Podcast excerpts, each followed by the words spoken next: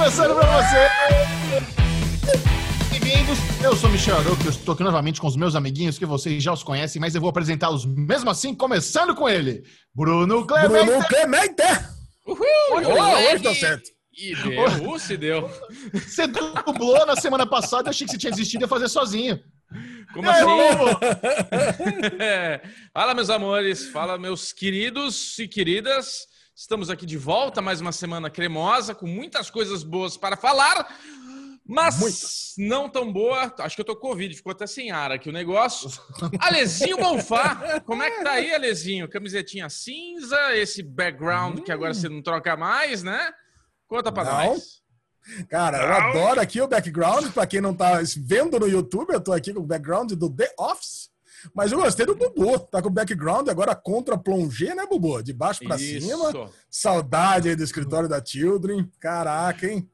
Que coisa deliciosa. Mas eu quero saber do Chechel. Tá lá, quadrinho atrás dele, olhando pra Doutor. nós, mandando beijinho. Aquela alegria do tatuapé que não acaba mais. E aí, Chechel?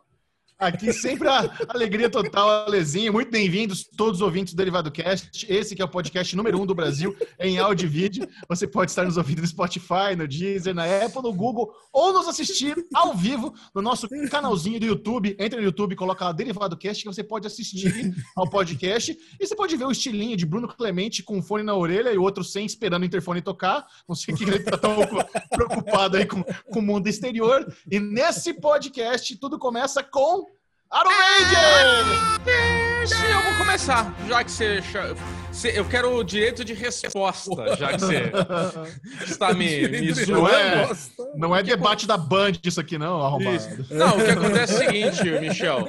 Se você, se você observar a sua amiga Aline, ela também faz isso, tá? Isso daqui são os profissionais que fazem. lá, olha O lá. que acontece? Eu não tenho retorno. Então, assim, se eu Hum. ponho esse super fone na orelha, eu não me escuto direito. Fica aquele um, um, um, um na minha cabeça. Então, eu faço assim para eu me escutar melhor, enquanto eu estou hablando. Capiche? É, mais ou menos, mas beleza. Tá Tá bom. bom.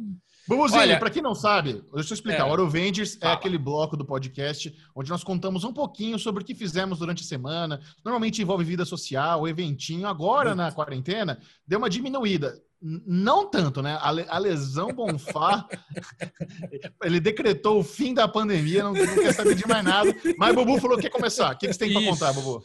O Bubu ele Vai. vai fazer um Aruvengers filantrópico hoje aqui. É Ó. um, Aru, é um Aruvengers, Oh. é um chamado, é um call to action para todos os nossos ouvintes. Porque é o seguinte, Bubu, eh, nessas semanas que passaram, muito calor, piscina, pula-pula, série pra cacete, ventilador na cabeça. É isso. Porém, essa noite, Bubu teve uma madrugada péssima. Acordei às 3h15 da manhã, lembrando das menininhas de Lovecraft, que a gente vai falar mais pra frente, e não conseguia ai, dormir ai. mais, velho. Eu falei, nossa, puta que pariu, calor infernal. Eu tinha desligado o ar, ab- aberto a janela, achando que ia melhorar alguma coisa.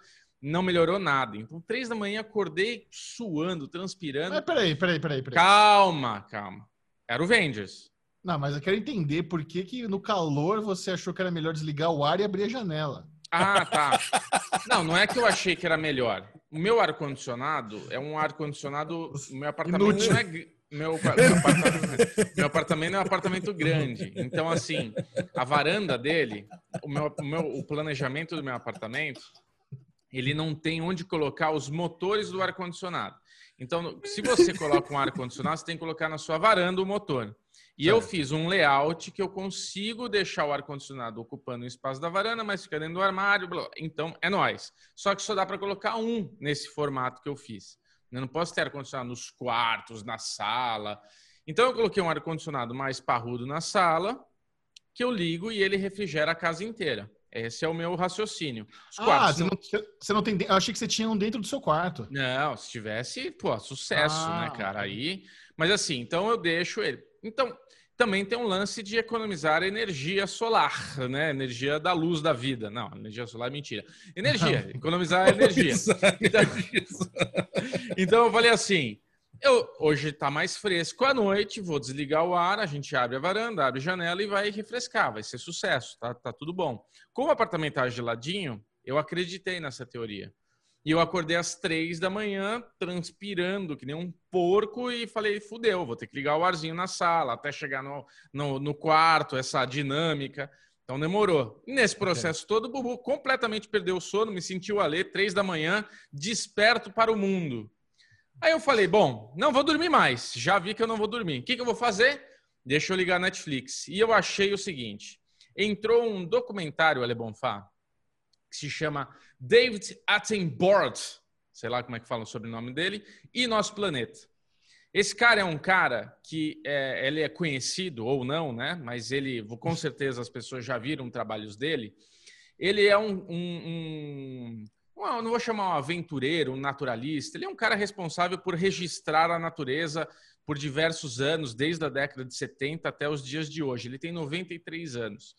E ele, ele, ele fala que esse é o testamento da vida dele. Porque ele tá. É, cara, eu fiquei obcecado com esse negócio. Testamento, porque ele tem 93 anos, Michel. O cara não vai durar muito, então é um documentário que ele fez. Já durou, é né? Ele é o, meu, é o meu testamento. Ele é responsável pela clipe Imagine, Azul. Ele é responsável o... pela dança dos passarinhos, a lembra que a gente viu? I, imagine, legal pra caramba. Imagine o testamento de Alexandre Bonfá aos 93 anos de idade. Não, já, Lezinha. E, e cara, né? é, é muito foda. Ele começa o documentário, ele com 93 anos, em Chernobyl, falando: aqui é um lugar onde pessoas moravam na Ucrânia, tudo aconteceu um, um desastre, um, um erro humano, e por causa desse erro nós não podemos mais morar aqui e tal. E ele fala que o mundo está tendo erros humanos e a gente vai ir para o vinagre. Cara, uma hora e vinte, uma hora e meia. Assim, acho que todo mundo tem que assistir essa porra porque mexe com a gente mesmo. A gente fica aqui, urbanão, ar-condicionado ligado, delícia, eu lá na minha casa, reclamando do calorzinho. Mas enquanto isso, o mundo está deteriorando aí e a gente pode fazer alguma coisa para mudar. Então, Bubu teve esse, esse, essa, esse chamado para influenciar os nossos ouvintes e os nossos é, é, assistentes, assistentes para ver esse documentário e, de repente, se eu conseguir influenciar 10 pessoas para praticar o bem, eu estarei feliz. Mas o que, que você fez de diferente? Eu não entendi. Você, você se sentiu comovido pelo documentário que soa super chatíssimo, mas o que, é que você mudou na sua vida? O que, que você mudou? Você desligou o ar-condicionado e tá salvando o planeta agora? Cara, não, não é isso. A gente Filantrópico. tem um... Eu tô achando que você vai tem... doar para uma instituição de caridade. Doar Pô, não, doa, doa para mim. Eu quero comprar um aqui, doa para mim. É... Eu também quero ar-condicionado. Cara, a gente não, tem um longo... Pedir primeiro. A gente tá tem um bom. long way up, que tá também o Ian McGregor lá fazendo a subindo o mundo aí com as motos elétricas, com os carros elétricos. Eu acho que é uma conscientização. Se todo mundo assistisse essa porra, Mas o que, que você fez? O que você pretende fazer? Eu não fiz nada! Eu acordei às três da manhã e assisti essa porra. Eu vim pra cá e tô gravando com vocês. Não deu tempo de fazer nada. Nada! Nada! A única coisa que aconteceu é que mexeu com o meu coração e eu tô espalhando a palavra. É isso que aconteceu, Charo. Não, tá muito raso. Eu quero saber o que você pretende fazer.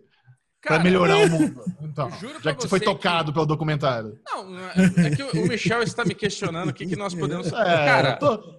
Tá, tá, um, tá, um, tá um cheirinho de hipocrisia aí. Cheirinho de hipocrisia por quê? O que, que eu vou fazer? Eu vou instalar. Por mim, eu instalaria equipamentos solares no meu apartamento para ter energia solar na minha casa, mas não consigo. Sendo que o Alexandre Bonfá que tá cantando no podcast. cantando aí, é. Tá zoeira. Cara, todo mundo tem que ver, todo mundo tem que ter consciência, ué. É simples, é ah, consciência. Ah, tá. É, a gente tá vendo a Amazônia aí pegando fogo e o cara tá falando dessa porra toda lá. Entendi. Você que nem o baiano do Tropa de Elite, tem consciência social. Entendi. Muito bom. Fantástico. Grande depoimento de Bruno Clemente, aí o momento filantrópico derivado cast. Agora vamos para a parte verdadeira do, do podcast, Alexandre Bonfá. O que, que você fez? O que você fez de bom nas últimas semanas? Nos bom, Alexandre Bonfá perdeu completamente a consciência, né? Já que temos um lado consciente, temos um lado completamente sem consciência. A lesão perdeu, perdeu as estribeiras na semana passada. Nós estamos aqui chegando na, na zona verde, faixa verde, linha verde, sei lá como é que fala aqui em Campinas, e as coisas voltaram a abrir. Então eu voltei a reconectar-me com os meus amiguinhos aqui, donos de bares e afins aqui de Campinas, e dei uma passadinha aqui no, em Abarbina, no Bar da Horta, no Los Vaqueiros, no quiosque do Primo, no Venda Velha, no... Enfim, Enfim visitou todo mundo. Tirou o atraso de Campinas, resolveu o problema financeiro de todos os bares, né? Qual é o nome do primeiro? E a Barbina? Em Abarbina, cara, em Abarbina é muito gostoso. É um barzinho tipo estilo rústico, assim, sabe? Que você hum. entra, toma uns caldos, come aquele, aquele queijinho meia cura que eu sei que o Chechel adora, mas tostadinho, cara, com melado, cara, aquela cachaçinha. Pô, cara, muito bom. Gostoso. Fica até um. Assim, o horário limite, o problema é que assim, o horário limite é 10 horas, né? Você não pode. Então, 10 horas para de servir bebida, 10 e meia, o cara te expulsa do bar. Mas já tá bom, né? Estamos, assim, recuperando um pouco a vida social. A lesão tá Mas... movimentando a economia campineira aí mais do que nunca. E assim, cara, eu aproveitei, peguei meu filho Felipão aqui e fomos conhecer o café do Dudu. Aí em São Paulo, amargou, cara. E, porra, que delícia, cara. Passamos uma tarde gostosa, comemos puta de um croissantzão cheio de coisa dentro, com puta, passei, lambuzei mel, cream cheese, Cara, passei uma tarde rindo com o Dudu aí, conheci o café dele que fica na, em Pinheiros, pertinho do Zedeli, para quem conhece aí. Na rua do Recomendo Zedeli. muito. Na rua do Zedeli, cara. Puta, Ó, muito é gostoso. O, é o café de um dos meus melhores amigos. Quem quiser dar uma checada no Instagram é amar.go, amargo. Ele abriu. Ah. Olha lá, o Lesão, por coincidência, tá fazendo aí o jabazinho da caneca. É, fica ali em Pinheiros, Super na rua natural do Zedeli. foi esse, esse jabá. Mas eu acho, eu acho que foi sem querer mesmo. É que foi, foi, foi sem querer mesmo. Ó, eu vou falar para vocês. É o melhor café que eu já tomei na minha vida. Ele tem lá o blend dele de café. Eu já mencionei isso. É o melhor café. Ele mandou aqui para minha casa uma sacolinha de café para moer na hora. Preciso fazer uns stories ainda. Moendo. Eu quero fazer um stories moendo o café do Dudu na hora, preparando no V60 que a Aline Diniz me deu de presente. Nossa, a Aline Diniz me deu um V60. Tô fazendo um cafezinho agora, o melhor do mundo. Então, que legal que você falou conhecer eu, dessa, dessa força. Eu, é, é, eu, inclusive, tô tomando o blend do Dudu agora, porque eu também vim com meu saco de café aqui. Cara, muito bom, cara. Passei a tarde com o Felipão ali. Nunca pensei que ia passar uma tarde de seis horas. O Felipão até falou isso na viagem de volta. Pô, pai, ficamos seis horas tomando café, café gelado, café fresco, não tomamos cerveja nenhuma e rimos pra caralho, tá vendo? olha lá, olha olha Bubu, também tô na vida saudável aí, que você recomendou. tô com a consciência, tá aí. Mas o meu grande Aruvengers mesmo é que eu abri eu inaugurei de vez a Bonfaz Arena. O que, que, é a Bonfaz Arena? Eu não, consigo, eu não, eu não coloquei aqui o telão aqui na piscina de casa, mas eu botei uma televisão. O Bubu, o Bubu ele pegou e Você comprou? E recomendou muito mais fácil. Não, ainda não, mas vou comprar. É que eu ainda estou pensando num lugar para deixar ela fixa aqui, para não ser roubada e tudo mais. Pensando em colocar uma, uma caixinha, alguma Ah, sei lá, né, cara? Ela fica exposta, né? Não sei. Ah, é, o, a, o, o seu quintal da sua casa dá acesso pra rua, é isso? Não, não dá acesso pra rua, mas se o cara pular aqui, ele pega, pula pro quintal de volta Ah, tá. Dá pra pular do quintal do vizinho pro seu, é isso? É, se bem que tem um cachorro São Bernardo gigantesco e bravo aqui, né? Então, talvez não, ainda ninguém tenha coragem de sair com uma TV de 58 polegadas, pulando o muro, desviando de cachorro, talvez seja meio ruim. É. Mas então, mas, cara, o negócio é o seguinte: aí eu botei e a gente inaugurou com o evento do Tailgate, que é o jogo do Raiders versus Bills. E eu já me mostro logo um pé frio dos infernos, né? Que já o Raiders já perdeu pro Bills. Mas, cara, mas é muito bom, cara, porque a TV ficou posicionada num lugar onde a gente pode assistir de dentro da piscina. Então, cara, puta, veio uma galera aqui em casa, a gente fez aquele churrascão, começou meio-dia. Você pegou a TV da sua casa, do... é isso? Você só repulsou, botou lá fora. Por enquanto, sim, pegar a TV do ah. Filipão, né? Pegar a televisão ah. do Filipão. A TV de 42, cara, mas fica muito bom. De noite fica muito bom, né? No horário depois das 5 horas, tem muitas árvores aqui no quintal. Então, puta, dá aquela sombrinha gostosa e a gente fica ali, cara. Porra, muito bom, muito gin. Então, o Bitenca trouxe gin? aqui um. Oh, Bitenca trouxe. Ó, oh, o Filipão adora gin. Nossa. Não é, cara. Gin é bom. Gin tônica. Tô escutando. Ó a lesão agora. Ele tá tomando gin do Bitenca. Quem que é Bitenca? Não, não. O Bitenca, o Bitenca, ele é, ele é organizador desse evento, né? Porque ele é torcedor do Bills junto com o parceiro. Então eles trouxeram, o, eles trouxeram uma garrafa de Bullet, aquele bourbon bom pra caralho, que o Bubu conhece. Sim. Bullet. Aí, pô, foi uma garrafa de Bullet, uma garrafa de gin e aquelas latinhas de 5 litros lá para colocar na chopeira do Felipão, foi umas 4, 5. E muitas latinhas avulsas também. Quer dizer, puta, foi um evento, cara. Sensacional. E Mas ontem já era, tivemos uma. Era, era, era gin on the rocks ou tinha umas tônicas também? Não, tônica, cara, faz um drinkzinho. O Filipão já foi drink man nessas festas aí de casamento, essas coisas todas. Então ele prepara lá bonitão. Claro que foi. Comprei, é. aquele, comprei aquele Gordon cor-de-rosa, sabe? Aquele, porra, foi legal aquele, aquele ginzinho. E ontem já teve o segundo evento, né? Uma semana já teve dois eventos aqui no Bonfaz Arena, que foi o Derby Campineiro, Guarani e Ponte ontem. Já levamos um fumo, como era de se esperar, né? Não fiquei nem triste, cara. A galera tirando sarro de mim ontem, eu falei, ah, quer saber? Tô nem triste. Já sabia que ia perder mesmo. O Marcelão saiu daqui chateado. Mas Guarani? Guarani, Guarani fez um gol de, de falta lindo, hein? Gol de falta. Falta o quê? Não foi? Não foi um gol de, que fiz na, na cobrança de falta? O Guarani? É, ou O não? Guarani perdeu de viajando. 2x0. Ah, Não, confundi. o Guarani, então. o Guarani Mas perdeu de Palmeiras, 2x0, né? levou É. dois gols de escanteio, cara. Ah, Foi muito triste, cara, porque esse, o time do Guarani é o time mais insosso que eu já vi. Nem raiva dá pra sentir, cara. Aí logo depois teve o jogo do Lakers, cara, ganhou, tá 3x1, falta um joguinho pra ser campeão da NBA. Então, cara, eu tô nessa onda de esportes agora aqui, que tá, tá divertido. Vocês dois estão convidados aqui pra vir na Bonfaz Arena quando quiserem. Vocês sabem disso, né? Não preciso nem Obrigado. dizer. É Eu, eu, eu- toparia aí numa noite de UFC, não de derby de Raiders. O UFC também. Cara, o UFC é o que mais fica passando de, de, de pano de fundo, sabe? A gente tá Sim. lá fazendo churrasco, a gente deixa no UFC lá, que ninguém se importa Olha. muito, então tá aí. Que isso? Não, é que vai ter, vai ter luta do, do título lá, do, do Khabib. Essa eu quero ver. Mas só vim, só vim. Vem com tudo. Vem com tudo. Beleza. Cara, o, aí tem o meu... só, um de- só, um detalhe, só um detalhezinho a mais, cara. Eu esqueci que eu tava com pontos. Você lembra, né, da semana passada? Pô, pô, peraí. Como é que a gente esqueceu isso? Senhoras e senhores, com vocês, o bloco Update da Bilola de Alexandre Bonfá. Como é, como é que está essa Bilola velha aí? Que pau é esse? Não, Qual é cara. esse? Não, tá, tá tudo bem, tá tudo tranquilo, tá, cicatrizou bem depois de tudo tá acontecendo. Mas eu achei que tava melhor do que eu imaginava. E já logo já dei aquele saltão na piscina. Mano, cloro com ponto, com cirurgia, com, com caceta, não combina. Já vou avisando pra todo mundo. Quem fizer cirurgia de Ih, mas- fimose, não pula na piscina que nem um doido alucinado. Mas Eu doeu, velho. Mas doeu, cara. Eu fico Cara. imaginando Alexandre Bonfá dando uma bombinha na piscina e aquele saco pesado, murcho, aterrissando primeiro na água com tudo, tipo! E aí ele subindo aqui o ponto, aquele choque no corpo. Caraca, cara. Nossa, aquele, aquele cloro, aquele cloro fica ali meio pegando, né? Ficou umas duas horas depois pegando a parada. Falei, ai meu Deus, que Cara, cagada é que eu vou incrível. fazer. Como médico do Ale é ruim. É ruim.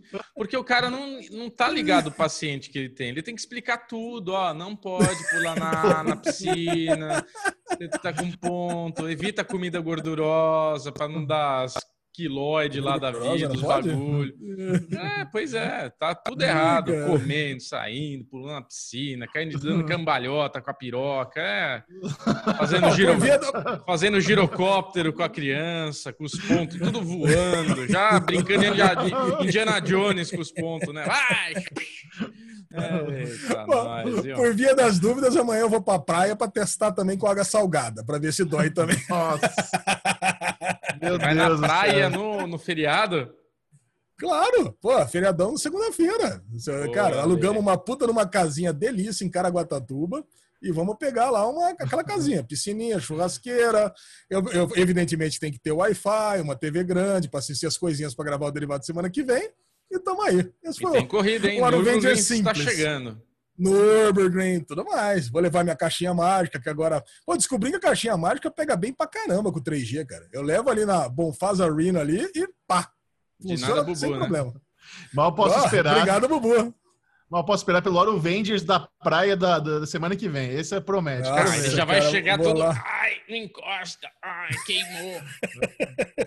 É pior que é, cara, certeza. Separe seu caladril e não perca o Derivado Cast da semana que vem, que esse vai ser tostadinho. Por aqui, a minha alegria, é, eu tava pensando isso ontem, Bubu, cara. A gente vê como tem, tem muita gente que O que, que foi, Hoje vai... Nada, nada. A gente sabe qual que é a sua alegria. Vamos lá, Zé. Coisa, coisa profissional. Vamos. Não, eu vou fazer um testemunho, um testemunho profissional. Eu, eu, sei que tem muita gente sofrendo na pandemia e perdeu o emprego, e eu vejo como a gente está num gás fudido de trabalho. Sabe? É um privilégio a gente poder ter tanto trabalho em meio à, à zica que está no Brasil. E na semana passada foi uma semana. Não, a semana foi intensa. Eu lembro que na segunda-feira eu fiz uns stories falando: Meu, eu tava vendo planejamento aqui. Se a semana sair redondinha como a gente planejou, vai ser uma vitória, porque tinha muita coisa. E saiu, saiu redondinho. Então, na terça-feira teve o Hyper Real lá no canal da, do YouTube da TNT, do, do Esquadrão Suicida 2, baita de um trabalho legal. Aí na quarta, a gente gravou o Derivado Cast, saiu o vídeo do Série Maníacos, fiz a live com a Aline. Na, na, quinta saiu o Derivado Cast que a gente gravou na quarta. Na sexta saiu outro vídeo de The Boys Série Maníacos. Fiz uma live com o criador de Bom Dia Verônica. Aliás, é, quem curte Bom Dia Verônica, nova série brasileira da Netflix, aguarde. Nós vamos comentar no episódio de hoje. E se você quiser saber segredos de bastidores, eu conversei com o criador da série, Tá lá no IGTV do Série Maníacos, no Instagram, dá uma olhadinha. Ele contou, ele contou um negócio muito legal da Camila Morgado, que tá lá. Eu vou, acho que talvez eu revele, essa é uma história, é uma história muito boa, que ele não, não tinha contado para ninguém, e eu acho que o Rafael Montes, criador de Verônica Mars, um dos autores do livro, ele não escreveu o livro sozinho, esse vai ser uma espécie de Ryan Murphy brasileiro. Eu acho que a Netflix vai contratar esse cara para um, acordo de exclusividade para adaptar todos os livros deles. O cara, o cara assim, é referência brasileira em thriller é, de, de mistério, de investigação. Ele tem muito, muito, muita obra boa para adaptar, para virar série, para virar filme. Aguarde, vocês vão falar, ouvir falar muito de Rafael Montes ainda. Quem já conhece não está surpreso. Ele já tem uma, fã, uma base de fãs grande por causa dos livros, mas agora que ele tem uma série na Netflix, né, coloca ele em outro patamar. O cara já Sim. escreveu novela para Globo, ele escreveu série para Globo já, ele, ele foi um dos roteiristas lá do Supermax. Então, assim, o cara tem, tem um trampo já considerável na carreira dele, mas agora o bicho vai explodir. Aguarde. Não poderia Todo mundo feliz? Mais. Todo mundo feliz da vida? Todo mundo feliz da vida. Muito bom, então é hora de ficar por dentro de tudo que aconteceu na cultura pop nerd geek com Daily News.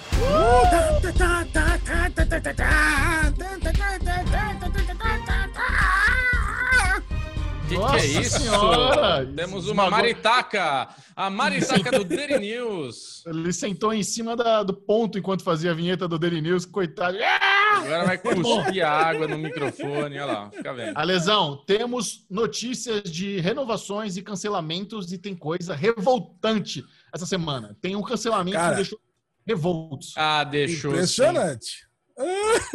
o facão da Netflix está tá afiado essa semana Michel. Eu vou começar com aquele que eu acho que vai que te deixou revoltado com Glow, que tinha sido renovado para a quarta temporada e por motivos de Covid foi cancelado. É isso mesmo?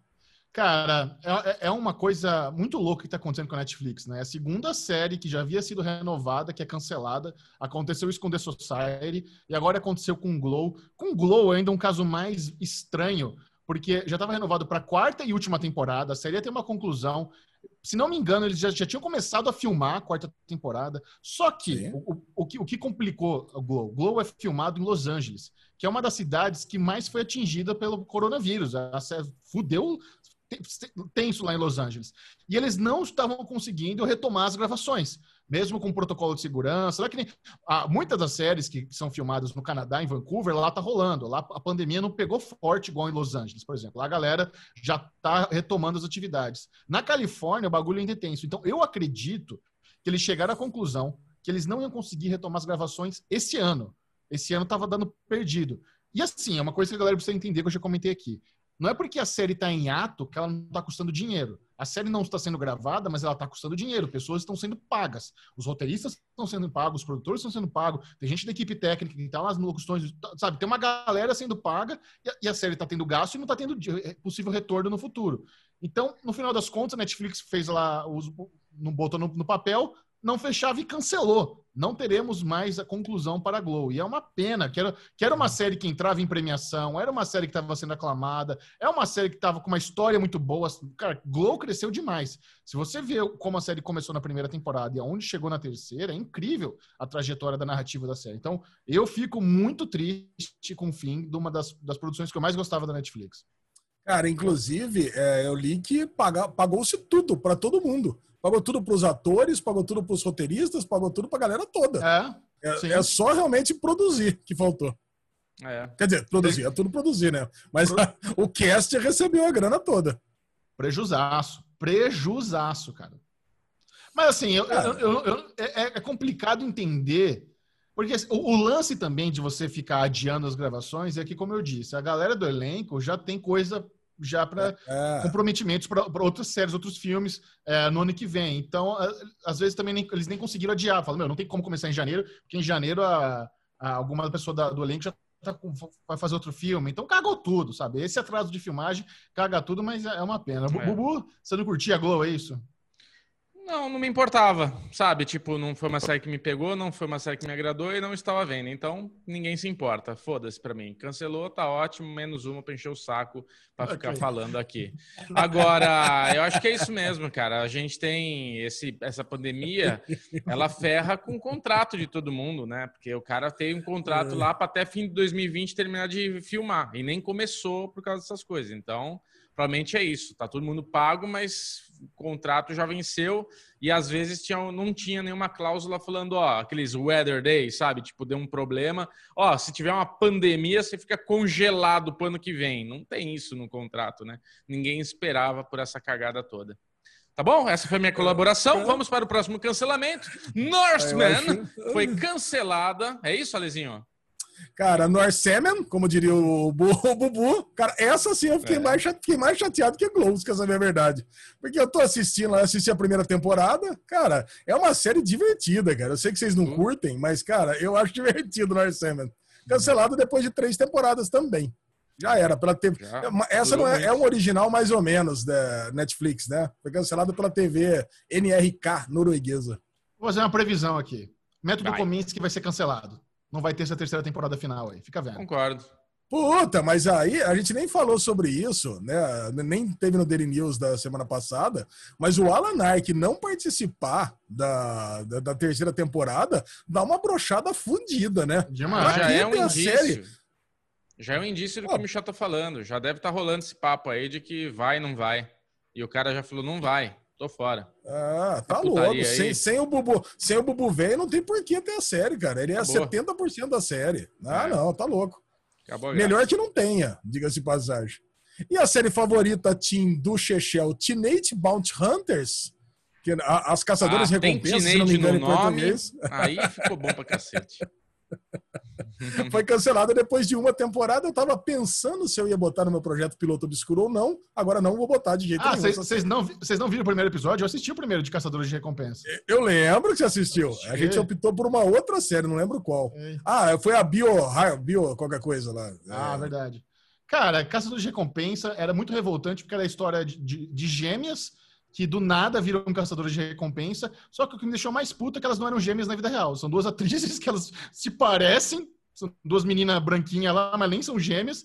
Então, assim, é, é, era muito estranho, mas isso é picuinha. Não faz diferença elas não serem gêmeas. Acho que não, não precisa ser gêmea idêntica para fazer gêmeas na TV. Mas a série era muito fraca. Era muito fraquinha. Essa aí era cachorra. Sériezinha cachorrinha mesmo. Então, essa sim não faz falta. Não é que nem Glow. Glow era outro nível de, de produção. E um detalhe técnico, né, Michel? Não precisa ser gêmeo para ser gêmeo idêntico, tá? Só um. Pois, é isso que eu disse. Eu disse isso, inclusive. Obrigado. Não, falou isso para série. Isso. Mas, boa, é, boa. Todo mundo entendeu.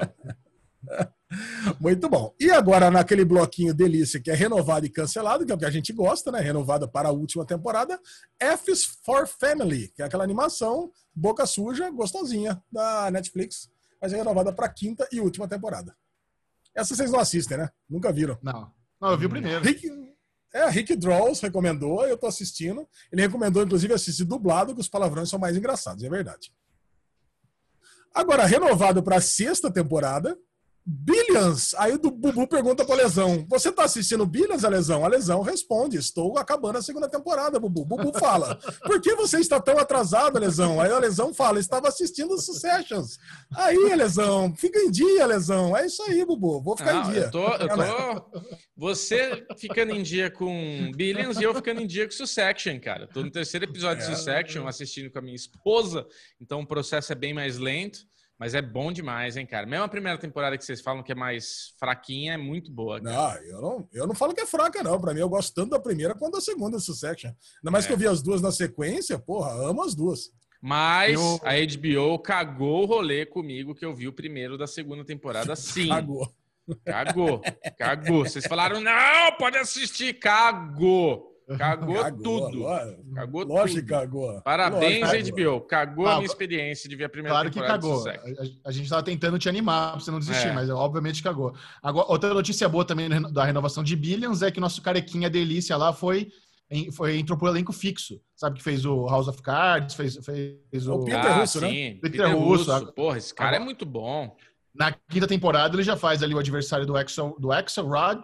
E, a, e agora ele vai ficar fixo na sexta. É excelente, excelente aquisição para a série, muito bom. Excelente. O elenco já é foda, né? Já é muito foda, cara. E inclusive eu queria comentar isso. Esse ator é um ator mal aproveitado, né? Porque tem muita coisa que ele poderia estar tá fazendo e é um cara que a gente não vê muito por aí, né? Ele é muito bom, cara. cara. Tudo que ele faz, ele... ele faz muito bem. Ele não fez cinco temporadas de The Strain? Quantas temporadas tem The Strain? Ele é o protagonista daquela aquela série bosta lá, The FX de vampiro. Ah, mas aí. Ele, trabalha, ele tá em Ratchet. O cara sempre tá fazendo alguma pontinha em algum lugar. O cara é bom, mesmo. É, queria ver um filme dele com o John Hamm. Aí ia ser legal. Imagina ele, John Hamm no elenco? Caralho, velho. Batman e Coringa, velho. Puta que pariu. Tô zoando, tô zoando. só, pra, só pra criar um caos aqui. É, ele teria mais cara de charada, na verdade. É, ah, muito bom. Ah, isso aí, ele. Cara, vamos lá. Cobra Kai renovada para quarta temporada. Delícia. Nem começou a terceira. Que vai estrear no dia 8 de janeiro. Isso foi frustrante. Cara, óbvio, foi, né? foi, muito bom e foi frustrante. Só em janeiro, caralho, Netflix. Estamos aqui na pandemia, ah, tá solta logo, velho. Janeiro tá aí. aí. O quê? E no, e no teaser da terceira no teaser da, da, terceira temporada, a gente vê o Miguelito acordando ali do coma depois de ter caído de paquera no corrimão da escola. Parecia a lesão pulando na piscina, né? O, o tombo dele, da varanda. É, cara, essa era uma notícia é, previsível já. Cobra Kai, a terceira. Todo, todo mundo não, mas a gente já sabia que quando a série veio para Netflix, a terceira temporada já estava toda filmada e eles já estavam fazendo a quarta. Então era só uma questão de oficializarem. Agora, eu tô muito feliz com o sucesso de Cobra Kai. É uma das séries mais assistidas uh, no mundo da Netflix. A gente acertou quando a gente fez aqueles comentários dois anos atrás, quando a série estava no YouTube, ninguém estava vendo. A gente falou: Meu, se essa série fosse da Netflix, seria sucesso, dito e feito, Cobra Kai, sucesso global. Não é no Brasil, a galera que é fã de Karate Kid é da sessão da tarde. É no mundo inteiro essa porra tá bombando. Que, é. que merecedor, que série gostosa, série simples, série inteligente. Eu, eu revi os dois primeiros filmes do Karate Kid na HBO Go na semana retrasada. Cara, muito bom. É, muito bom. Putz, que vem a terceira temporada em janeiro. Delícia. Delícia. Excelente. Perfeito. Essas foram as cancelamentos e renovações da semana. Muito Maravilha. bom. O que mais agora, Lesão? Próxima notícia.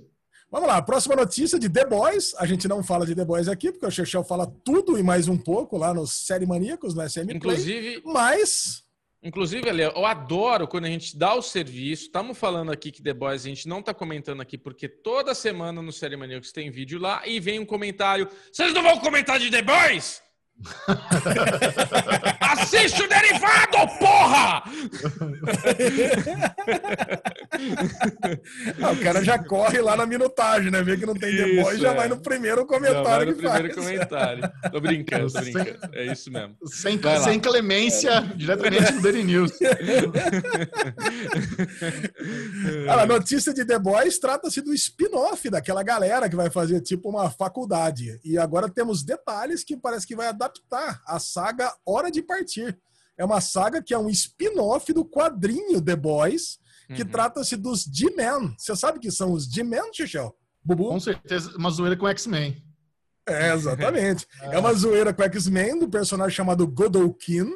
Godolkin é tipo um professor Xavier, mas que pega a galera, os Suppers, e reúne para fazer tipo uma mansão X.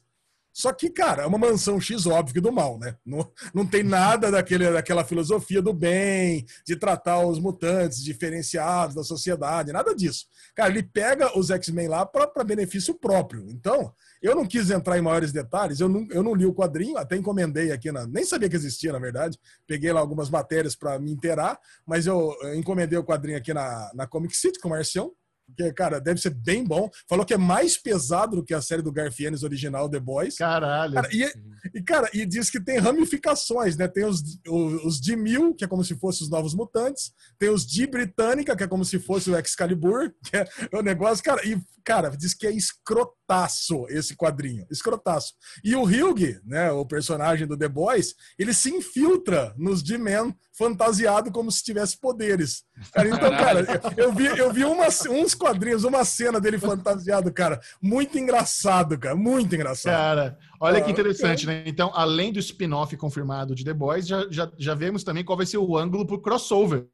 Porque vai precisar fazer crossover. A graça é. de ter spin-off é o episódio de evento de crossover. E isso é uma tática da, do Amazon Prime Video muito inteligente, porque agora com esse spin-off, eles conseguem ter The Boys duas vezes no ano. Então tem The Boys, tem o spin-off, as duas temporadas no ano, então eles conseguem esticar ainda mais o maior sucesso da plataforma. Muito bom, me soa super coerente. Não é, não é que nem aqueles é, spin-off da CW que dá raiva, sabe? Bate, Batwoman teve spin-off da Oráculo, ah, vai tomar no cu, quem aguenta, né? Esse faz todo sentido sentido. Então, mal posso esperar. Ah, Delícia. perfeito. Pô, que The Boys também começou meio fraco, mas tá maravilhosa agora, né? Agora, pô. E essa, uma... e essa mansão G vai ser tipo fraternidade de faculdade, né? Vai ser aquela zona, todo mundo bêbado, putaria, vai ser essas coisas, né? Com, com certeza vai ser mas... tipo isso. Cara, imagina adolescente com poder, as cagadas que faz, cara. Adolescente já faz cagada normalmente, com poder, cara, podendo é tocar verdade, o horror. É. Puta vida, isso é uma delícia. Verdade. Muito bom. Olha aí, uma notícia que eu achei que ia ser requentada, mas depois eu li melhor e decidi trazer para nós aqui. Você sabe hum. quem que é Caia Escodelário, Xexão? Claro, ela fez skins, ela fez o Maze Runner brasileira, atriz de Hollywood brasileira, filha de, filhas de pais brasileiros. Pois é, parece que agora vai, vai ter uma requentada na franquia Resident Evil. A Capcom e a Constantine Film vão fazer novos filmes de Resident Evil. Por que, que eu, eu tô falando que eu achei que era requentado? Que a gente anunciou aqui poucas semanas atrás que a Netflix estava fazendo uma série de Resident Evil. E agora vai ter novos filmes de Resident Evil mais fiéis aos jogos. Caraca, cara, podia fazer uma interligação, uma transmídia aí com, com a série, né? Pode ser, mas pode ser que aconteça mesmo. Assim, os filmes do Resident Evil, cara, tem que Tem seis filmes com a Mila Djokovic, lá tem muito filme. Tem. É mais que isso até. Cara, tá todos, todos são aquele gore, zoado, divertido. Eu, eu, gosto muito do primeiro, mas depois realmente vira uma galhofa sem fim. Agora, se fazer um reboot da franquia com jovens atores, deixando mais próximo do, o, o que é o game, eu vou ver. Eu, eu gosto dos filmes, gosto da franquia. nunca joguei. Eu joguei, sei lá, joguei pouquíssimas vezes Resident Evil na Também. vida. Mas o. Me soa interessante, porque não é só ela, tem outros jovens atores famosos que estão no elenco. Você tem o nome da galera aí? Ela é muito boa, essa menina. Eu gosto dela pra caramba. Eu só tenho, só tenho o nome dela. Mas realmente já, já foi anunciado uma galera toda lá. Eu não conhecia ninguém, então eu falei assim: eu não vou nem trazer pro Daily News, que não é uma galera. Não conhecia nem ela, na verdade. Agora que você tá falando aí. eu nunca assisti, eu nunca assisti Maze Runner. eu nunca, nunca assisti Maze Runner. Você já viu Maze Runner? Claro, já li todos os livros e vi todos os filmes. Uh! Caraca, Xexão é, o, é o teenager do grupo mesmo. É, né? eu adoro. Foda. Cara, vou falar pra você é gostoso ler Maze Runner. Os livros são, são, são legais. Puta vida. Eu lembro quando eu tava lendo, dá uma sensação boa ler esses livros. É muito bom. Da hora. Muito Não, bom. Agora uma notícia pro Bubu. Agora uma notícia pro Bubu que tá ansioso em saber quando que teremos os filmes no cinema da DC. Fudeu. Olha aí. Né? As novas datas. Cara, eu, eu, vou falar, eu, eu falo essas novas datas aqui no Daily News, mas é. A gente sabe que pode ser que aconteça, pode ser que não. Mas esse aqui é um anúncio da, da Warner, né, Xuxão? Então vamos lá. Para 2022, nós teremos dois filmes só: The Batman, no dia 4 de março, e The Flash, no dia 4 de novembro. Olha que pobreza. Cara, é interessante que os estúdios jogaram 2021 no, no lixo também, né? 2020 tá perdido, e eles falaram: quer saber, vamos enfiar 2021 junto, 2020, enfia tudo no cu e joga tudo para 2022. Eu até acho faz sentido, sabe? Porque se você para pensar, 2021 vai ser o ano da retomada. A galera vai voltar ao cinema depois da, da, da vacina, não sei o quê. Eu acho que vai ter. Não, não vai ser bombante. E como o Batman e o Flash são, assim, filmes muito importantes para a franquia toda da DC nos cinemas. É, o, isso aí vai, vai ter repercussão, quem sabe, na Liga 2, no futuro filme do Batman do, do Ben Affleck, sei lá o que vai acontecer. Então, entendo jogar para 2022. É de partir o coração, mas se eu fosse estúdio, eu faria a mesma coisa. Yeah. Você sabe que eu, eu falei aqui 2022, mas eu tô imaginando que é o ano que vem, né? É, não é. Caralho, cara, que Agora que ele se deu conta. Puta, eu até pensei, ah, 4 de março não tá nem tão longe, mas é daqui. Nossa! 2022, Alezinho, é. O Ale já ah, matou velho. 2020, já tá em 2021 faz tempo. Nossa, aí anunciaram Shazam, Fear of the Gods, é, dia 2 de junho de 2023. Você nem se eu tô vivo até lá, cara.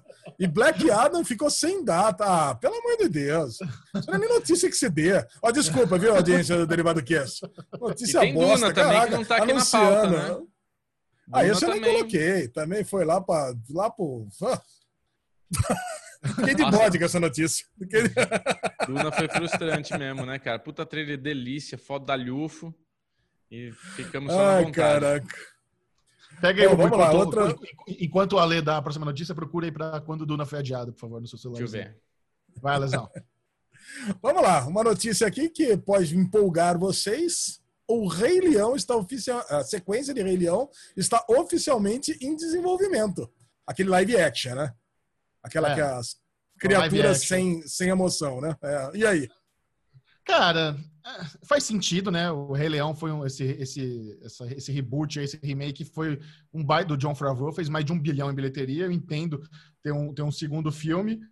Mas assim, é eu, eu não sou o fã da, da, dessas novas versões da Disney nos cinemas, não. Não gostei de quase nada. Então, para mim, realmente, provavelmente vou assistir, porque os efeitos visuais do Rei Leão, eu gostei. Eu achei, eu achei é, eu bonito, achei que ver, ver, ver, no cinema faz sentido, mas não é um negócio que me deixa empolgado. Caralho!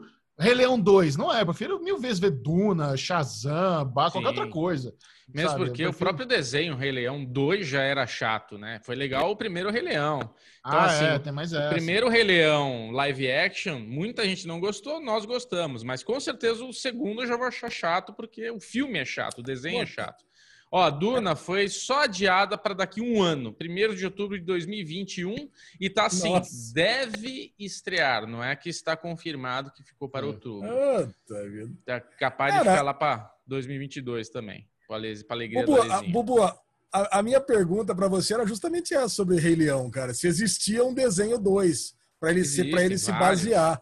Eu, não, eu acho que eu não assisti esse desenho 2, cara. Então, é, putz, é, se tem um desenho 2 e é um desenho ruim, aí, é. aí realmente é broxante essa notícia. É que assim, né, cara, pensando em conteúdo, pensando nas novas crianças, é um puta filme para se ver, né? Para essa criançada aí ver. E meu filho, ele vai adorar assistir no cinema e tudo mais.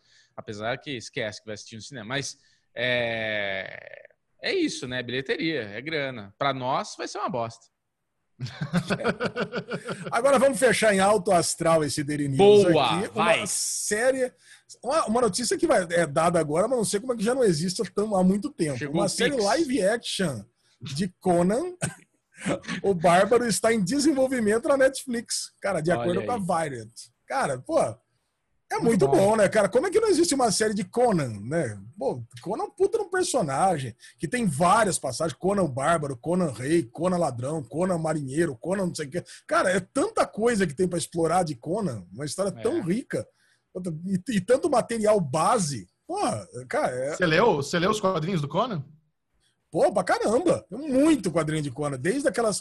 Quando saía aquelas revistas grandes, é, preto e branca, até a, a versão Conan, Conan Rei que era os, os coloridos. Cara, tinha todos os revestidos assim do Conan.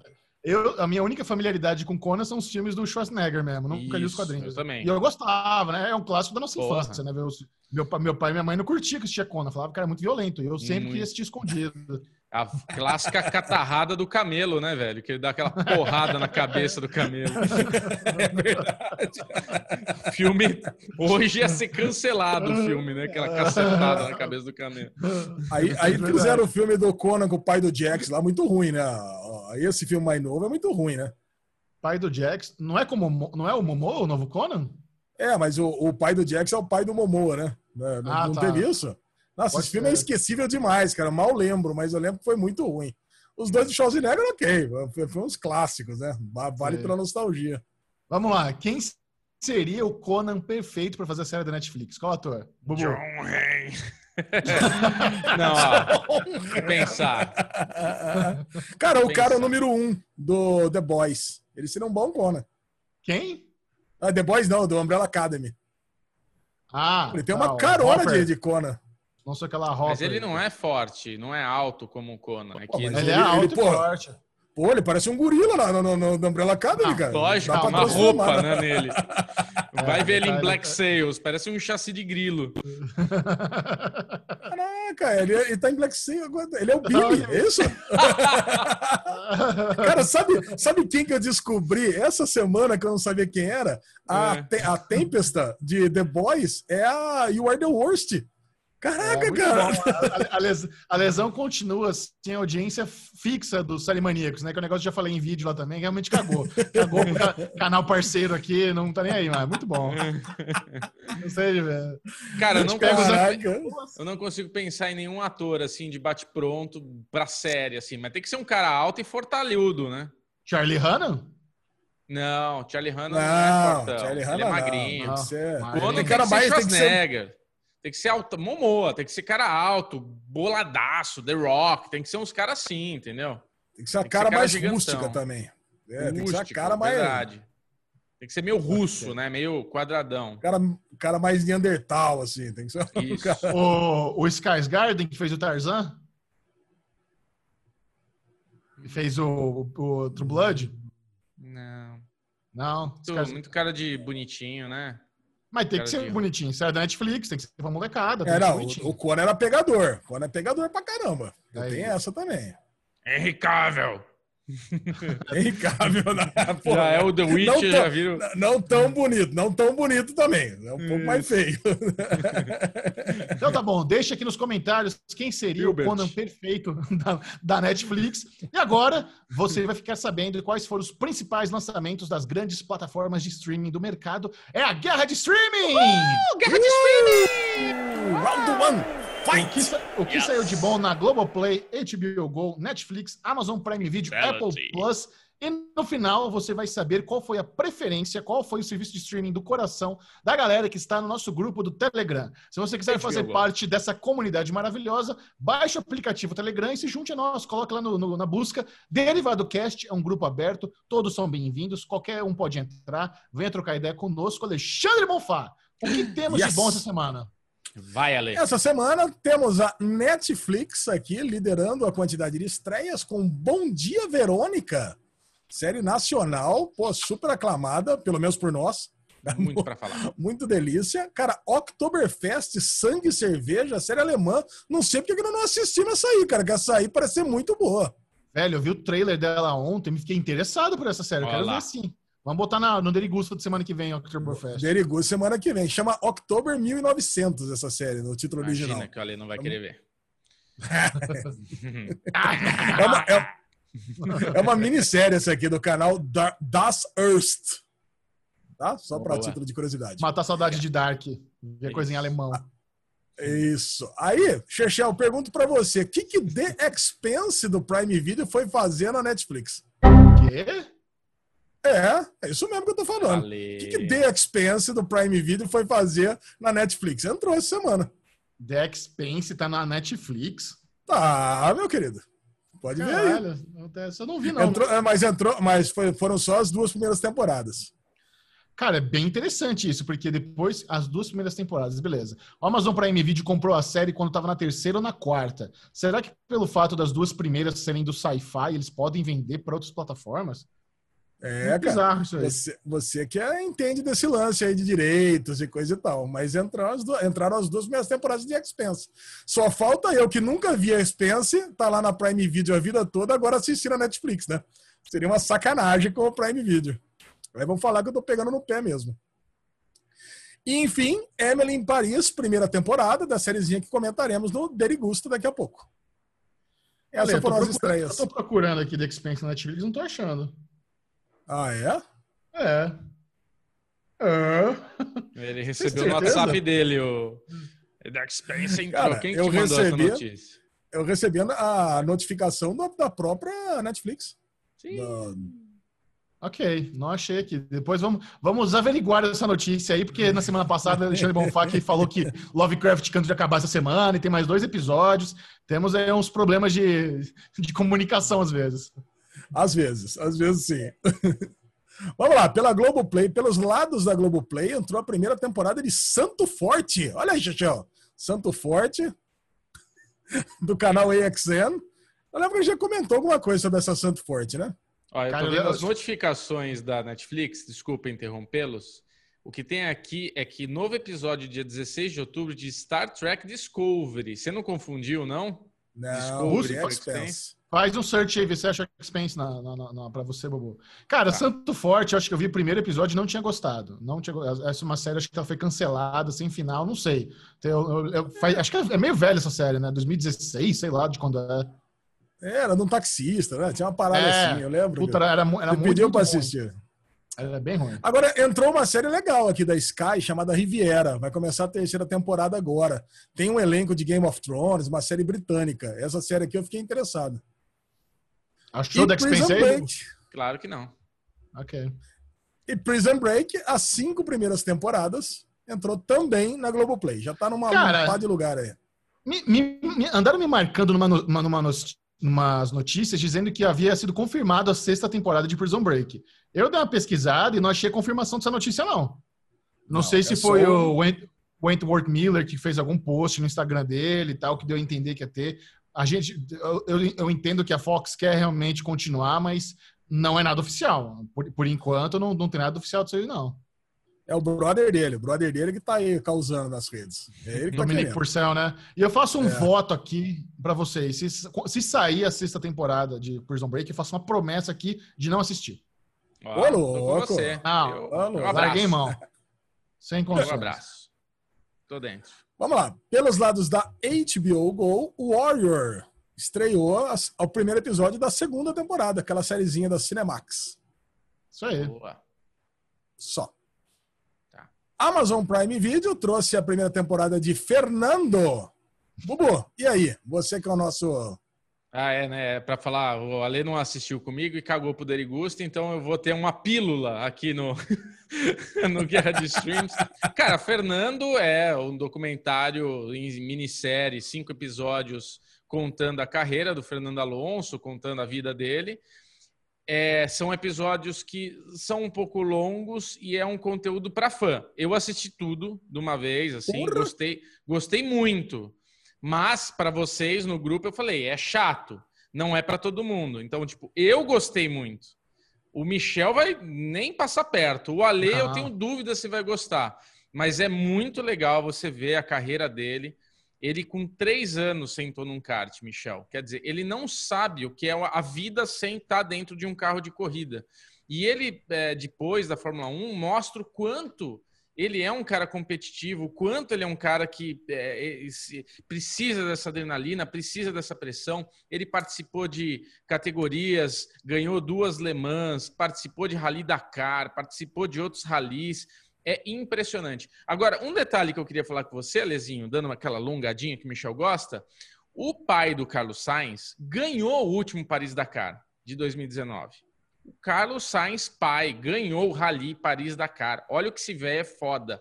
E mostra no documentário a relação próxima que o Alonso tem com o velho, com o pai, com o Carlos velho, com o Sainz velho.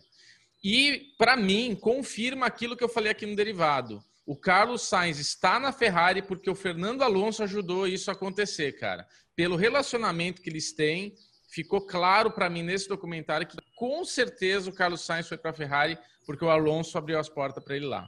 Só isso. Olha Bom para cacete, para quem gosta, para quem é fã. Pode ver, e eu comprei boné do Fernando Alonso porque eu fiquei empolgado, adoro ele. Olha aí! Bonezinho para vocês verem. É, eu detesto o Alonso, cara. Mas vou assistir não. o primeiro, pelo menos. Cara, ó, o, primeiro, o primeiro não é o melhor, tá? Para quem quer começar a assistir, precisa é aquela famosa precisa passar por ele.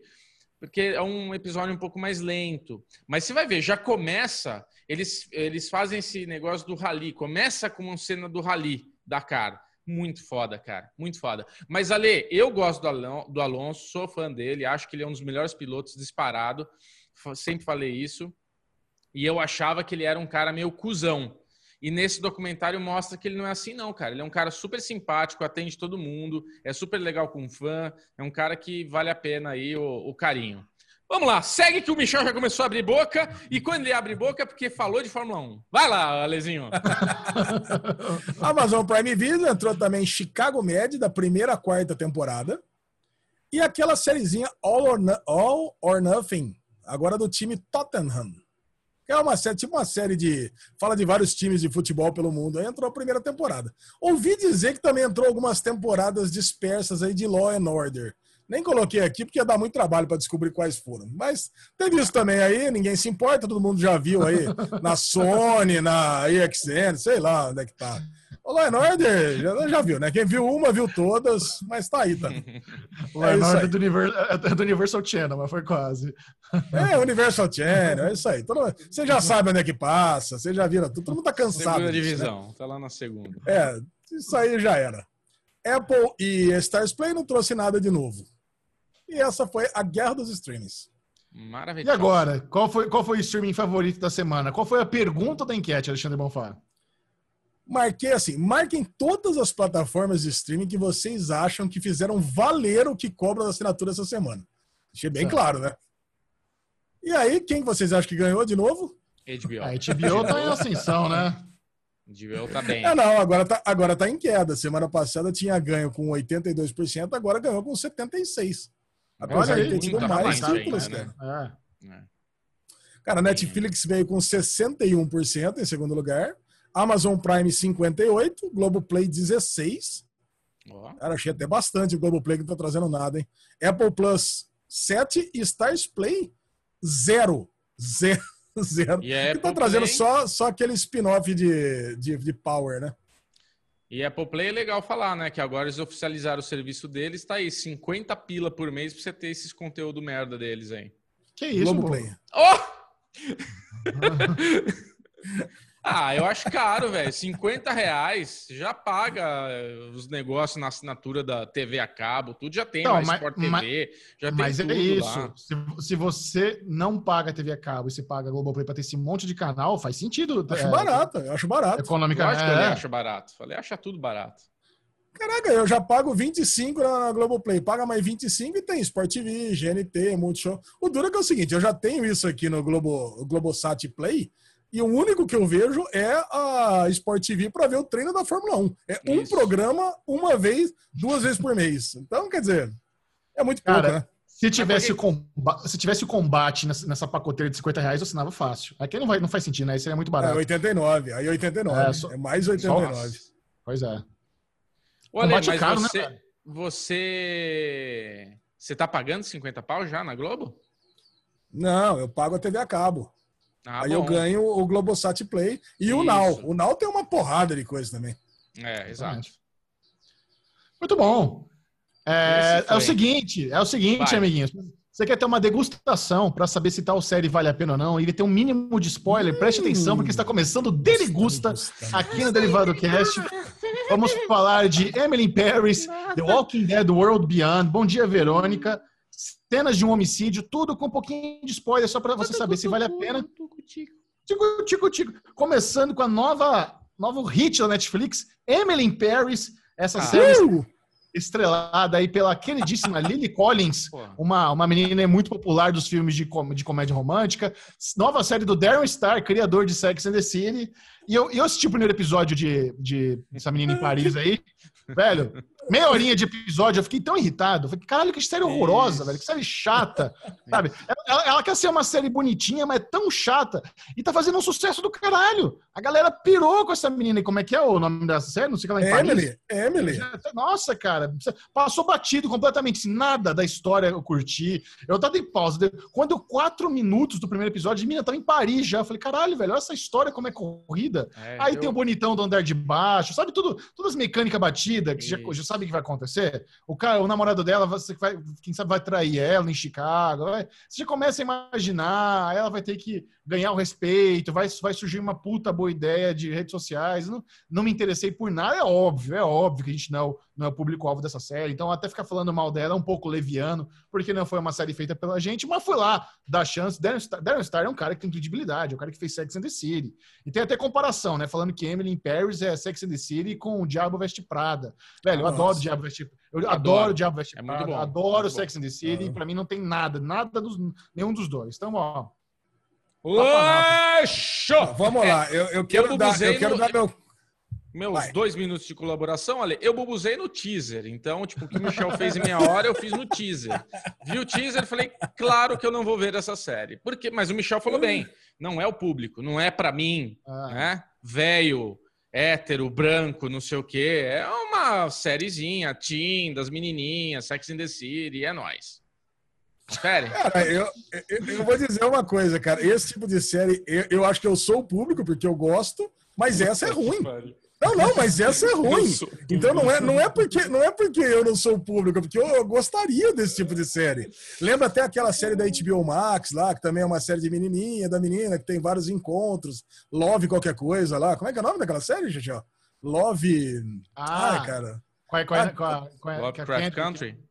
Não. Isso. Cara, eu, eu gostei daquela série. Eu gosto desse tipo de série. Agora, essa série, você falou tudo, cara, é irritante. Mas eu queria puxar uma, um, uma cena que me irritou muito, que é a cena do sexo virtual entre os dois. Cara, essa, essa cena para mim não faz o menor sentido. Por que, que você faz sexo virtual com seu namorado embaixo das cobertas? Que, que porra é essa, velho? Eu vou falar pra você, tá os dois fazendo sexo virtual embaixo da, do cobertor. Caraca, cara, que, que é isso, cara? Tira pra fora, faz tudo, né? Deixa o ventinho bater, entendeu? Pra dar aquela arejada. Não é pra que é ser é mais que, inocente. Que coisa mais. Ah, pra ser mais inocente, bota inocência nisso, né? Você quer coisa mais inocente ah, que isso? Mas... Você vai, você vai fazer sexo virtual embaixo da coberta.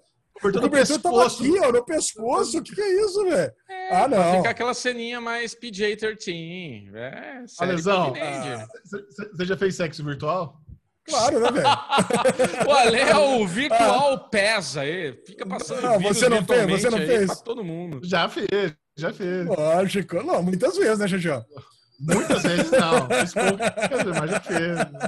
Bom, o Bubu não fez nunca? Ali eu sou um homem casado, né? Minha vida a gente tenta deixar um pouco mais. Mas, mas a menina. Aqui. Ah, entendi, entendi. É privacidade. Vamos. Okay. Não, é, não é um livro. A minha vida não é que nem a sua vida, é um livro aberto para todos lerem, entendeu? Isso. Exposé derivado cast ficou por é, aqui. Então. Já temos o quadro Que Pau é esse? Agora que sexo é esse? Também não dá, né? Que virtual é esse? Não. Aí, aí fudeu, né? A lesão tem um portfólio virtual aí, pelo amor de Deus. Mas eu devo, eu devo ser, eu devo ser que nem o Xaxão. Fiquei no primeiro episódio, parei. Aquela conversa do, do Birubiru lá com ela, lá no, no, no barzinho. Ah, vá pro meio do inferno, né, cara? Puta que chatice, cara. Já imagino.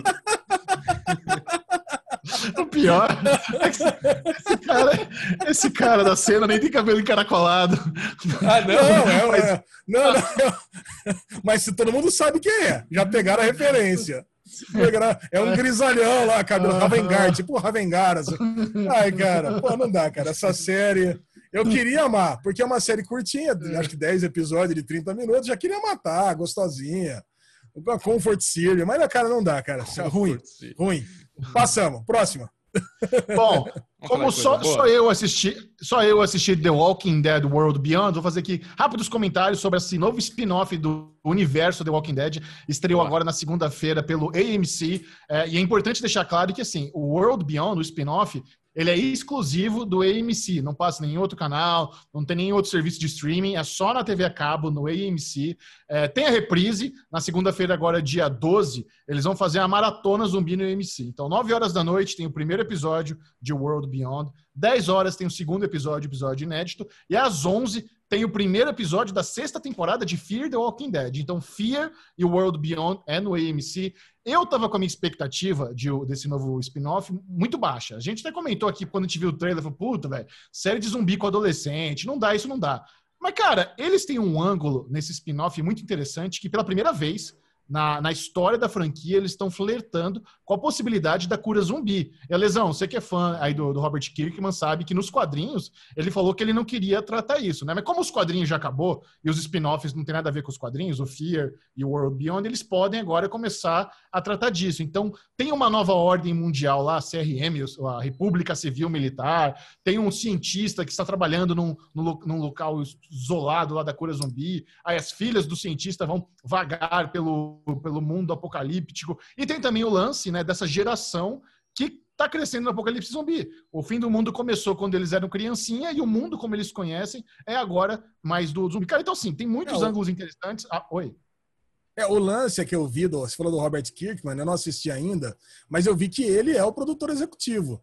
Então, ah, quando então. eu ouvi dizer que vai ter a cura, ia flertar com a cura do, do a cura do, do, zumbinismo aí, é que o Robert Kirkman falou que ele jamais iria tratar isso nos quadrinhos. Mas é. se ele está como produtor executivo, quer dizer que ele está dando a benção para que isso exista nos ah, quadrinhos, então, né? é, mas, na, na é, série, né? É, então, é que assim, ele é produtor executivo, entre aspas. É que no acordo dele, quando ele, ele licenciou os quadrinhos, pro AMC adaptar para série, já tem lá o que eles fizerem, ele vai ganhar dinheiro. Os caras Ah, tá lá para ganhar grana só. Tá pra ganhar, é, tá no, é sabe, se eles fizerem 15 adaptações, ele, ele vai ganhar dinheiro com isso o resto da vida. Então ele uhum. recebe esse crédito, né? Porque é justo, é o cara que criou o universo, mas ele não, não, tá, não tá lá no dia a dia tomando decisão. Quem cuida é, o é Scott Gimble, ele que é o, que é o chefão aí da, do universo The Walking Dead. Então, cara, esse primeiro episódio me surpreendeu. A gente vê ali uma comunidade de sobrevivente muito bem estruturada, comunidade mais bem sucedida da, da história. O helicóptero lá misterioso que leva o Rick na nona temporada de The Walking Dead é dessa CRM, do República Civil Militar. Então tá, tá rolando aí um monte de, de ponte. Se você não assiste as outras séries, você pode começar World Beyond sem ter, ter, conhecimento prévio das outras. Vai ser uma história independente, sempre tem, né? Sempre tem alguma, alguma ligação, sempre tem alguma, alguma referência às outras séries, mas é, ela foi feita para uma nova audiência. Então você pode assistir sem problema. E tem no. Os episódios são disponíveis nos VODs da, da, das plataformas de, da TV a cabo. Então, NetNow, Skyplay, aí você pode assistir qualquer hora lá na, nessas plataformas. Então, eu a curti filha... o primeiro episódio, a pretendo continuar. Rick, filha do Rick morreu no Walking Dead lá, aquela não, criança, claro não. não. Então, ela é capaz de aparecer aí. Cara, é, é, capaz de eles fazerem uma ponte com o próprio Rick. Porque então. o que, a minha teoria que eu bolei é o seguinte: quando o Rick foi resgatado na, na nova temporada, ele foi levado para algum lugar. E como o pai das meninas do World Beyond tá, é o cientista que está cuidando da cura zumbi, pode ser que o Rick tenha sido levado para fazer experimentos por esse cara que foi apresentado em World Beyond. Então, aí, e se aí uma dessas ser... meninas for filha do Rick? Não, não dá. Não tem nada a ver. Não dá? Ah, tá. Beleza. Estou chutando aqui. Só para criar um não, link. Não né? É, eles ah, gostam de colocar. Eles, não, ela continua em The Walking Dead, a filha do Rick. Ela, ela é. faz parte do elenco fixo. Mas o, o, Morgan também é um cara que sempre transita entre as séries, pode aparecer no. no... É que assim, é, eu, é, difícil entender a linha temporal da franquia, né? Onde que, que, ano passa cada história. Porque teve um puta salto temporal no The Walking Dead, Fear, Fear mostrou o começo do apocalipse zumbi, mas já, tá, mas já tem outro, outro salto também. Então, é, eles que sabem a, a, linha temporal. Mas eu curti, pretendo continuar assistindo World Beyond. E Fear também é uma série que mora no meu coração, vai começar a sexta temporada.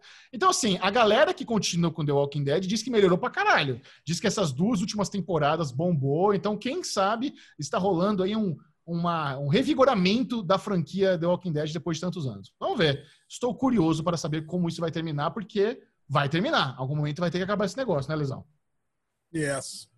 Com a cura. Muito bom. O que, temos agora no Derigusta? Agora temos a melhor série nacional. Ó, oh, bom dia, Verônica! Oh. Como o Bubu gosta oh. de vir aqui no Derivado, elogiar, enaltecer trabalhos nacionais, porque todo mundo sabe que Bubu critica pra cacete coisas brasileiras, mas por um bom motivo, porque eu espero que a gente tenha produções como Bom Dia Verônica, como Boca a Boca, ficção, investigação, policial. E, cara, Bom Dia Verônica tem essa essência que eu sempre falei. É, você falou, né, Michel, que na live ele falou que tinha sido é, roteirista da Globo. Pra, quando falou eu falei, ai, caralho, nossa, ainda bem que ele se livrou disso. Porque Globo, cara, é tudo quadradinho, tem aquela coisa que todo mundo tem que cumprir com aquele protocolo, né, da Globo e tal. E você vê, aí o cara vem e me solta Bom Dia Verônica, e fiquei muito feliz com o que você falou, que iremos escutar muito o nome dele na Netflix, com coisas adaptadas, porque é isso que eu quero ver, cara. Eu quero ver série brasileira com ficção, com crime, com coisas que a gente vê pelo mundo aí e fica intrigado.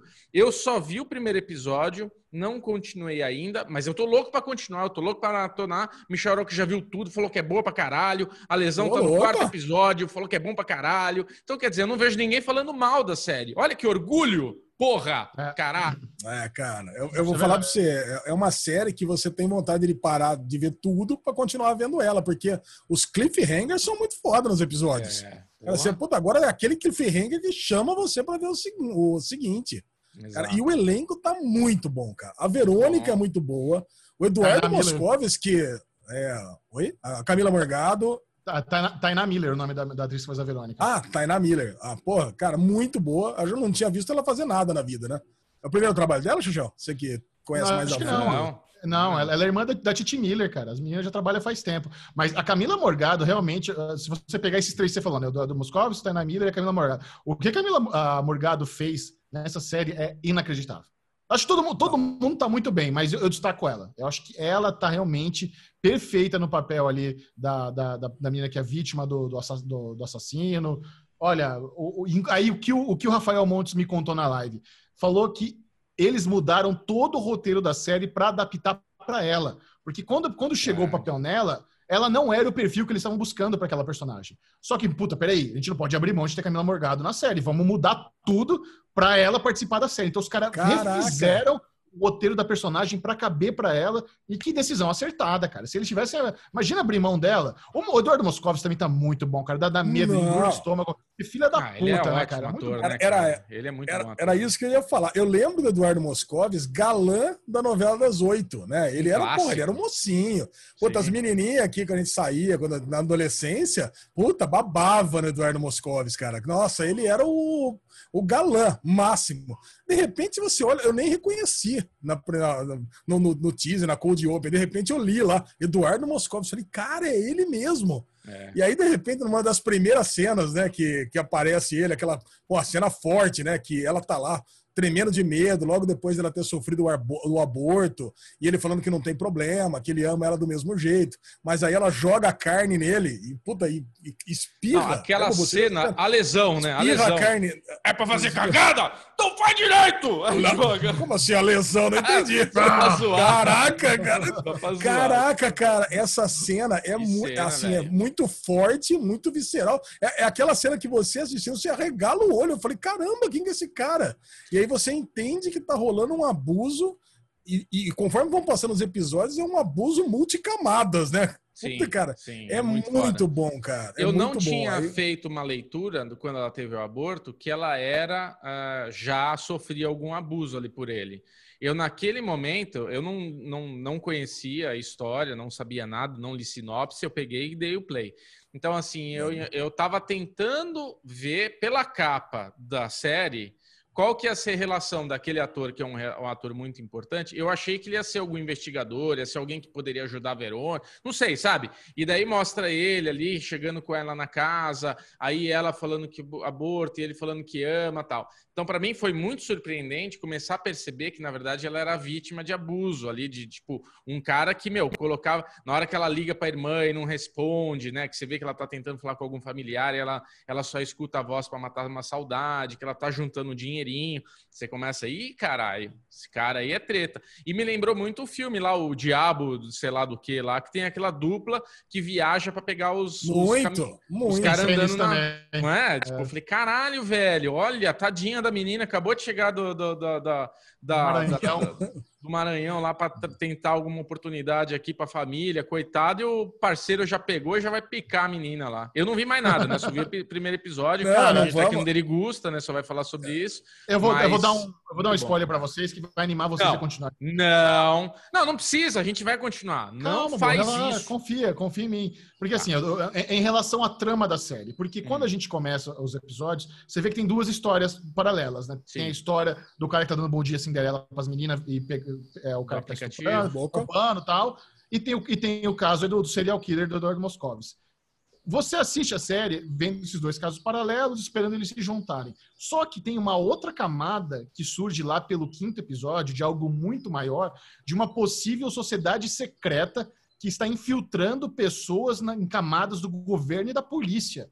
Isso Caraca. vai ser um bagulho que vai ser mais trabalhado Caraca. na segunda temporada e for renovado, eles não continuam isso. Mas sabe, ah, eles dão a entender isso, sabe? Tem, tem umas pontezinhas para isso, muito interessante. Bem, cara, é, e assim, é é uma série muito transgressora. O final de Bom Dia Verão, na primeira temporada, você não espera por aqui. Fala, caralho, não é possível que eles fizeram isso. Não é possível que, que esse é o final. Se essa série for cancelada, eu vou ficar tão puto, mas tão puto, porque tem um baita gancho para uma segunda temporada. A forma como termina é chocante. Que experiência foda foi assistir Bom Dia Verônica. Não é à toa que está sendo aclamada como a melhor série brasileira da história da Netflix. Não é à toa. É, Esse é um comentário bom, digno. Cara. Parabéns, Rafael Montes, parabéns a toda a equipe que fez parabéns essa série. Mesmo. esse é um puta diferencial que nós temos hoje em dramaturgia na, na Netflix com facilidade. É isso aí. Cara, que delícia. O nosso amigo Rodrigo Notari, sempre comento dele aqui, ele tá muito leitor de livros, ele já conhecia, ele veio falar para mim que assistiu a live lá, e ele falou, cara, eu li o livro. E assim, o um comentário dele de quem leu o livro e viu a série é que tá muito legal, tipo, a série tá muito boa, mas o que ele sentiu falta na série é que no livro descreve, é, tem uma descrição mais aprofundada das vítimas do cara do aplicativo dos dates. Ele contava melhor as, a historinha de cada uma. E nisso daí meio que passa batido na série. É, como eu só vi o primeiro episódio, não entendi muito o que ele quis dizer, mas faz todo sentido para você, né, Michel, o que eu tô falando.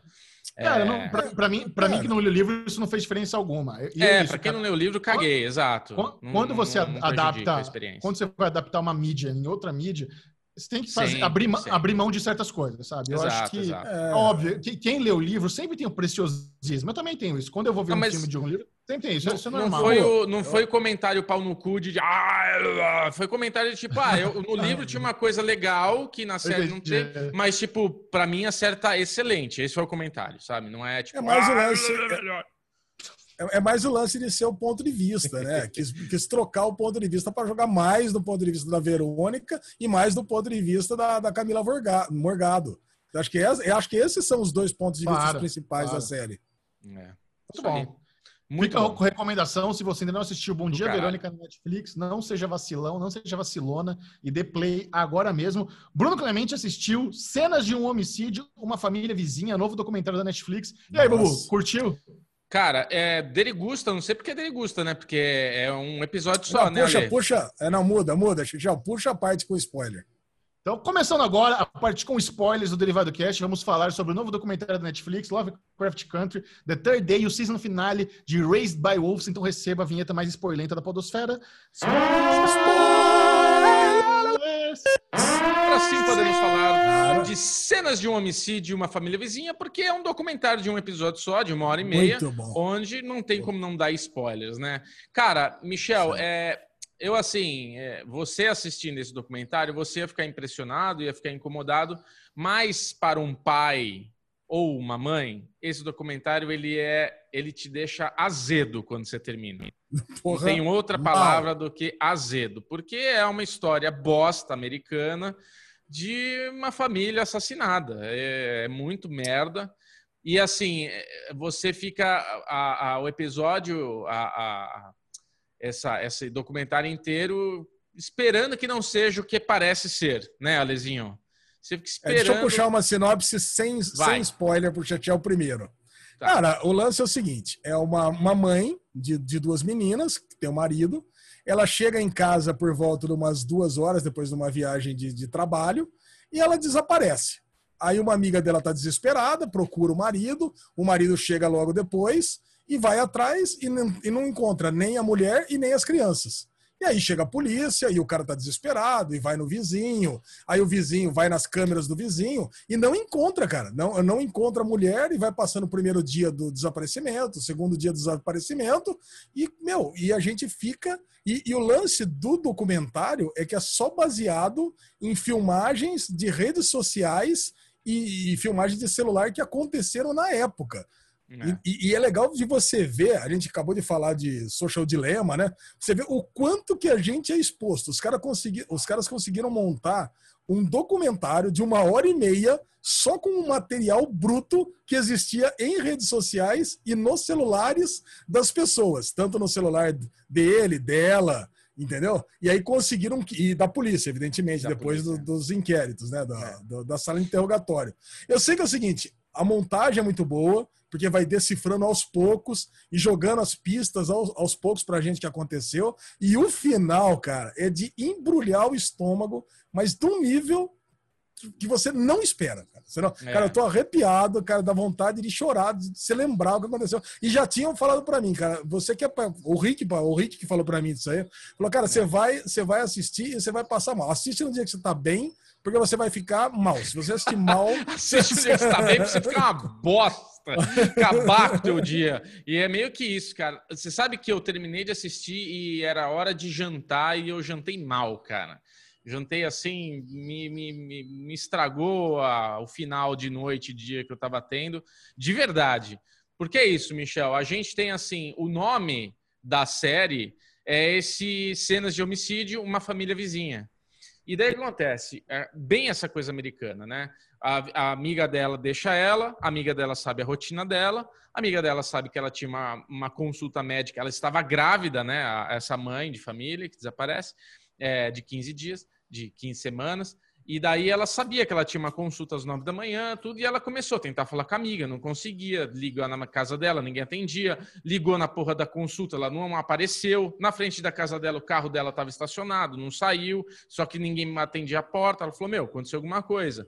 Chamou a polícia, ligou pro marido, e todo e começa tudo isso, entendeu? Aí você tem essa coisa americana, o policial não pode entrar na casa sem nenhuma sem nenhum isso. indício de crime. Aí o marido chega, abre a casa, o policial ainda fica, ó. É, a, a mulher dela, a amiga dela fala: Você não vai entrar, policial? Ele: Não, não posso entrar, tem que ser convidado a entrar. Aí ele pergunta pro marido dela: Eu posso entrar? Posso entrar? Tudo bem eu entrar? Tudo bem. Aí ele entra. Aí eles Porque começam a andar. É? não, policial nos Estados Unidos ele não pode entrar numa residência se ele não tem sem mandado. mandado. Sem mandado, ele tem que ser convidado. No Brasil também, entrar. né, teoricamente. É. E ele tem a câmera, a câmera policial, aquela câmera que agora parece que vai ser implantada aqui no, no, Brasil. O policial tem aquela câmerazinha, então essas cenas que a gente tem registradas é do celular da amiga ou é da câmera do policial que fica no peito dele. E daí começa a andar pela casa, aí o marido fala: ah, o celular dela tá aqui, tá desligado. Ele liga, começa a receber mensagem, a aliança dela tá na, na cabeceira da cama. Caralho, cadê as crianças? Meu, o edredom das crianças não tá na cama. E daí você fica tentando imaginar o que aconteceu. Será que ela fugiu? Será que entrou alguém ali? Tem mensagem, tem mensagem do marido, né? Pô, cadê você? Cadê você? Cadê você? Meu, é, tô tentando falar, tá tudo bem, tô preocupado, tô indo para aí. É, aí eles vão no vizinho, porque o vizinho sabe que tem câmera. Aí o vizinho, ó, puto, o marido dela, meu, tá esquisito, esse cara não é assim. Sabe, começa a ter muito indício do vizinho querendo meio que dá a entender que o cara tá esquisito, você fala, meu, a porra do nome da série é o vizinho. Será que esse filho da puta pagou? Porque aí a, a, câmera que ele tem só filma movimento. E não tinha nenhum movimento a não ser o marido saindo da casa cedo para ir trabalhar. Aí você fala, mano, será que esse vizinho não fez uma cagada? O vizinho, o vizinho era esquisito. O vizinho é. era esquisito. Isso. Como todo bom americano esquisito, ele era esquisito. E daí, cara, começando agora o lado do spoiler, o lado vamos lá, a gente começa a concluir que na verdade foi o marido que cometeu o crime. E a gente fica querendo não acreditar nisso, porque o documentário também é, tem uma gente, montagem, filha da puta. O, o, o, o, game change é quando descobre que o marido tinha uma amante. Não, antes. E o marido. Mesmo. A amante é, já é, lá no é... finalzinho. Você já começa a ter essa desconfiança do marido, porque começa a montagem falando que o cara não estava pegando a mulher, não estava não tava dando beijo, não estava transando. Tinha, vários indícios dele. Começou a, a, a, conversa dela com a amiga mostrando que o cara começou a ser frio com ela. A, os pais dele, as crianças dele, tinham alergia. E os pais dele um dia que as crianças estavam na casa dos avós, o avô enfiou amendoim lá nas crianças, as crianças teve problema lá, teve que ao hospital correndo e a mulher dele ficou puta, falou: "Meu, meu os filhos não podem mais para casa dos seus pais, cara. É a terceira, quinta vez que eu aviso, enfiar amendoim nas crianças, as crianças têm problema, quase que dá uma cagada e tudo, teve que dar injeção na criança e tudo". E vai mostrando a filha cantando que o pai é herói, vai mostrando Puta, as filhas. Isso é mais foda. Isso é mais foda. Mo mostra o casamento dele com ela, que é ela veio já de um trauma de relacionamento, ele foi um cara que tirou ela desse trauma, é um cara que cuidou muito bem. Mostra um lado maridão, só que daí começa a mostrar esse lado cuzão do cara que há algum tempo o relacionamento começa a ir mal. Aí a, a polícia chega no momento que vai fazer um interrogatório com ele, né? Tipo, cara, posso te fazer uma pergunta? Você nas fotos deu para ver que você deu um up no teu condicionamento. Você tá bonito, tá malhado. e normalmente isso quando acontece é que o, o relacionamento do, do, casal não tá tão bem e o cara tá arrumando uma amante, tá tendo uma coisa. Ele não, cara, sempre fiel, zero problema. Mas no dia aconteceu alguma coisa, é, a gente teve uma conversa, a gente estava tendo um probleminha no relacionamento, mas nada, nada demais e tal. Enfim, começa a chegar no ponto que é revelado que o cara. É, é, é eles fazem um interrogatório com o cara e falam: Ó, você toparia passar por um, por um polígrafo, né? Polígrafo? Como é que é o nome daquele negócio que. É, de mentiras. O lance, é, cara, o lance é o seguinte: ele, ele passa no polígrafo e falha. É. E aí ele tenta, ele tenta fazer uma, ele, ele tenta criar uma rota de mentiras para contar as coisas aos poucos.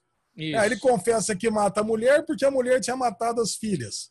Depois, cara, eu, eu, sei que ele vai entregando as coisas aos poucos, é, aos poucos, cara. E assim, acho que a gente não tem nem que contar o final total, Bubu. Mas Nossa, é assim, o, o, cara, o final, velho, é assim pra galera assistir, mas é um absurdo que esse cara faz. Ele tá condenado hoje a três prisões perpétuas, ele matou a mulher, as duas filhas de 7 e 9 anos, mas da forma mais cruel que você possa imaginar. É. Que você possa imaginar. Eu nunca vi um negócio, um crime o, o, juiz falando, ele me, eu, eu, assim me representou. Eu, eu, em 36 anos de magistratura, nunca vi um crime tão cruel na minha vida. Eu nunca vi nada tão cruel na minha vida. E o cara tá lá com aquela cara de pastel. Cara, para mim tinha que ser pena de morte, mas não tem nem o que discutir, cara. É, mas é o que a minha desse... sogra falou, sabe, Ale? Pena de morte, dá uma injeçãozinho, o cara nem sente e desliga. Ah, velho. Prisão perpétua, é, o cara fica na cadeia sofrendo a vida inteira, velho. Vai ficar o resto da vida dele agora pensando sobre isso, cara. Porque, sabe, Michel, é muito foda. O cara eh, bateu uma idiotice na cabeça dele com essa amante, que assim, chega uma hora que ele fala que no dia seguinte ele tinha tirado as filhas, desmatriculado as crianças, colocado a casa dele à venda. Tipo assim, ele achou que ia fazer isso e ia começar uma vida nova com a amante dele. Sabe? Uhum. Mas olha a, a, imbecilidade, a loucura, a filha da putagem. Em vez do cara terminar o casamento, deixar a mulher dele seguir a vida dele, as filhas dele, ele simplesmente eu vou matar todo mundo e começar minha vida do zero. Vou dar um restart, dar um Ctrl Z aqui. Porra, é brincadeira, né? Um Ctrl X na, na, na minha família, na verdade. Caralho. É um Enfim, X, um documentário bem triste, um documentário bem pesado. para quem gosta de sofrer, tá aí, pode assistir.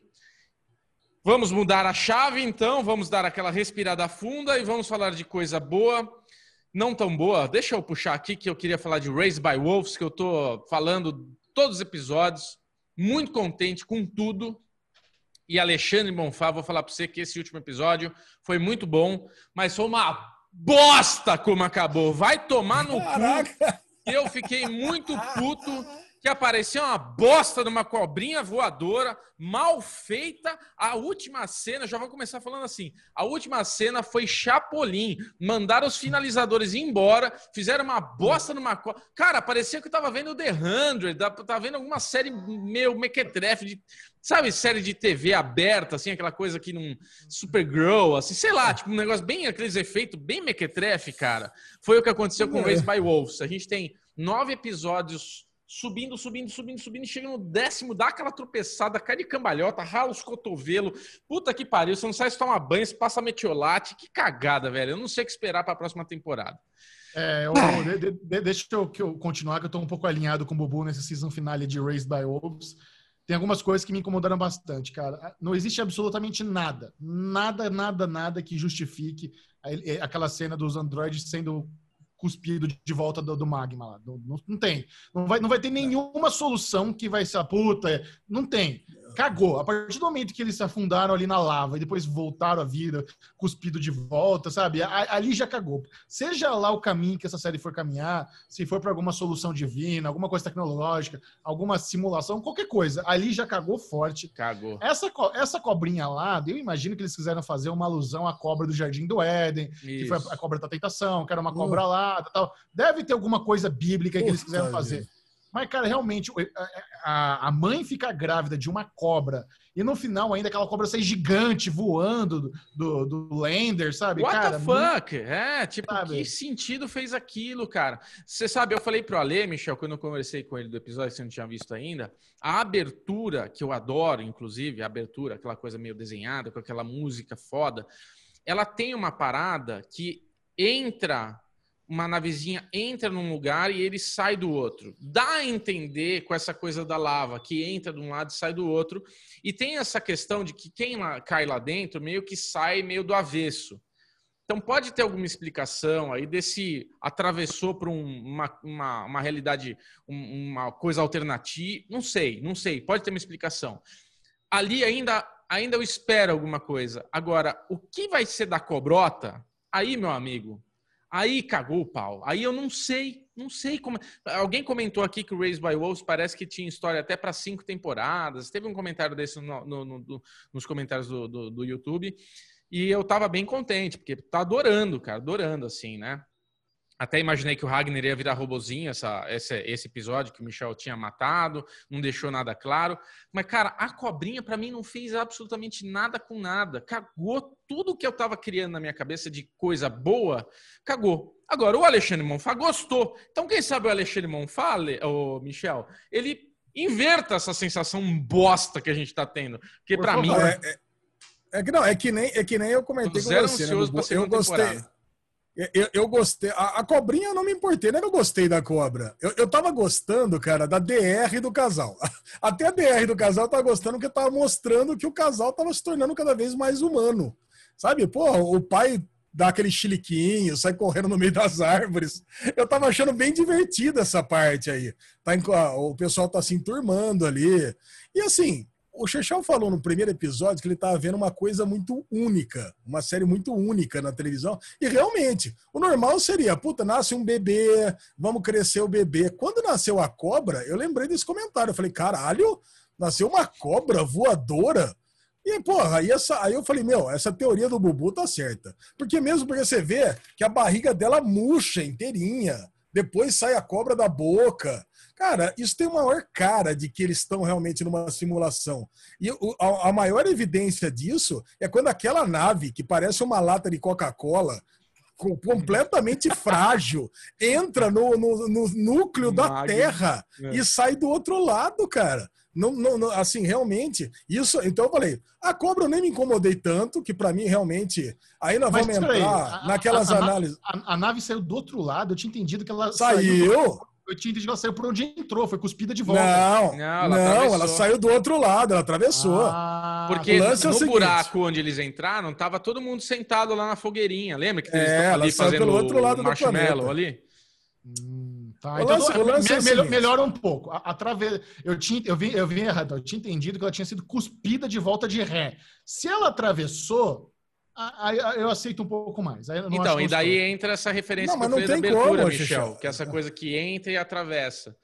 Por isso que a abertura tá contando alguma coisa pra gente já do que pode vir por aí. Tá, tá. Mas a é, cobra, eu, eu acho que assim, então, ou, ou, é uma. Cobra, é o, que a gente, é o que a gente vem falando, ah, a cobra foda. É tipo a, a, fumaça do, do Lost lá, cara. É uma coisa. É mais um elemento sobrenatural desse planeta. Ia ser da hora a segunda é um elemento, temporada começar. Ou é um elemento sobrenatural do matar a cobra.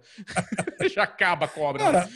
ou, ou o elemento sobrenatural do planeta ou é mais um elemento da simulação.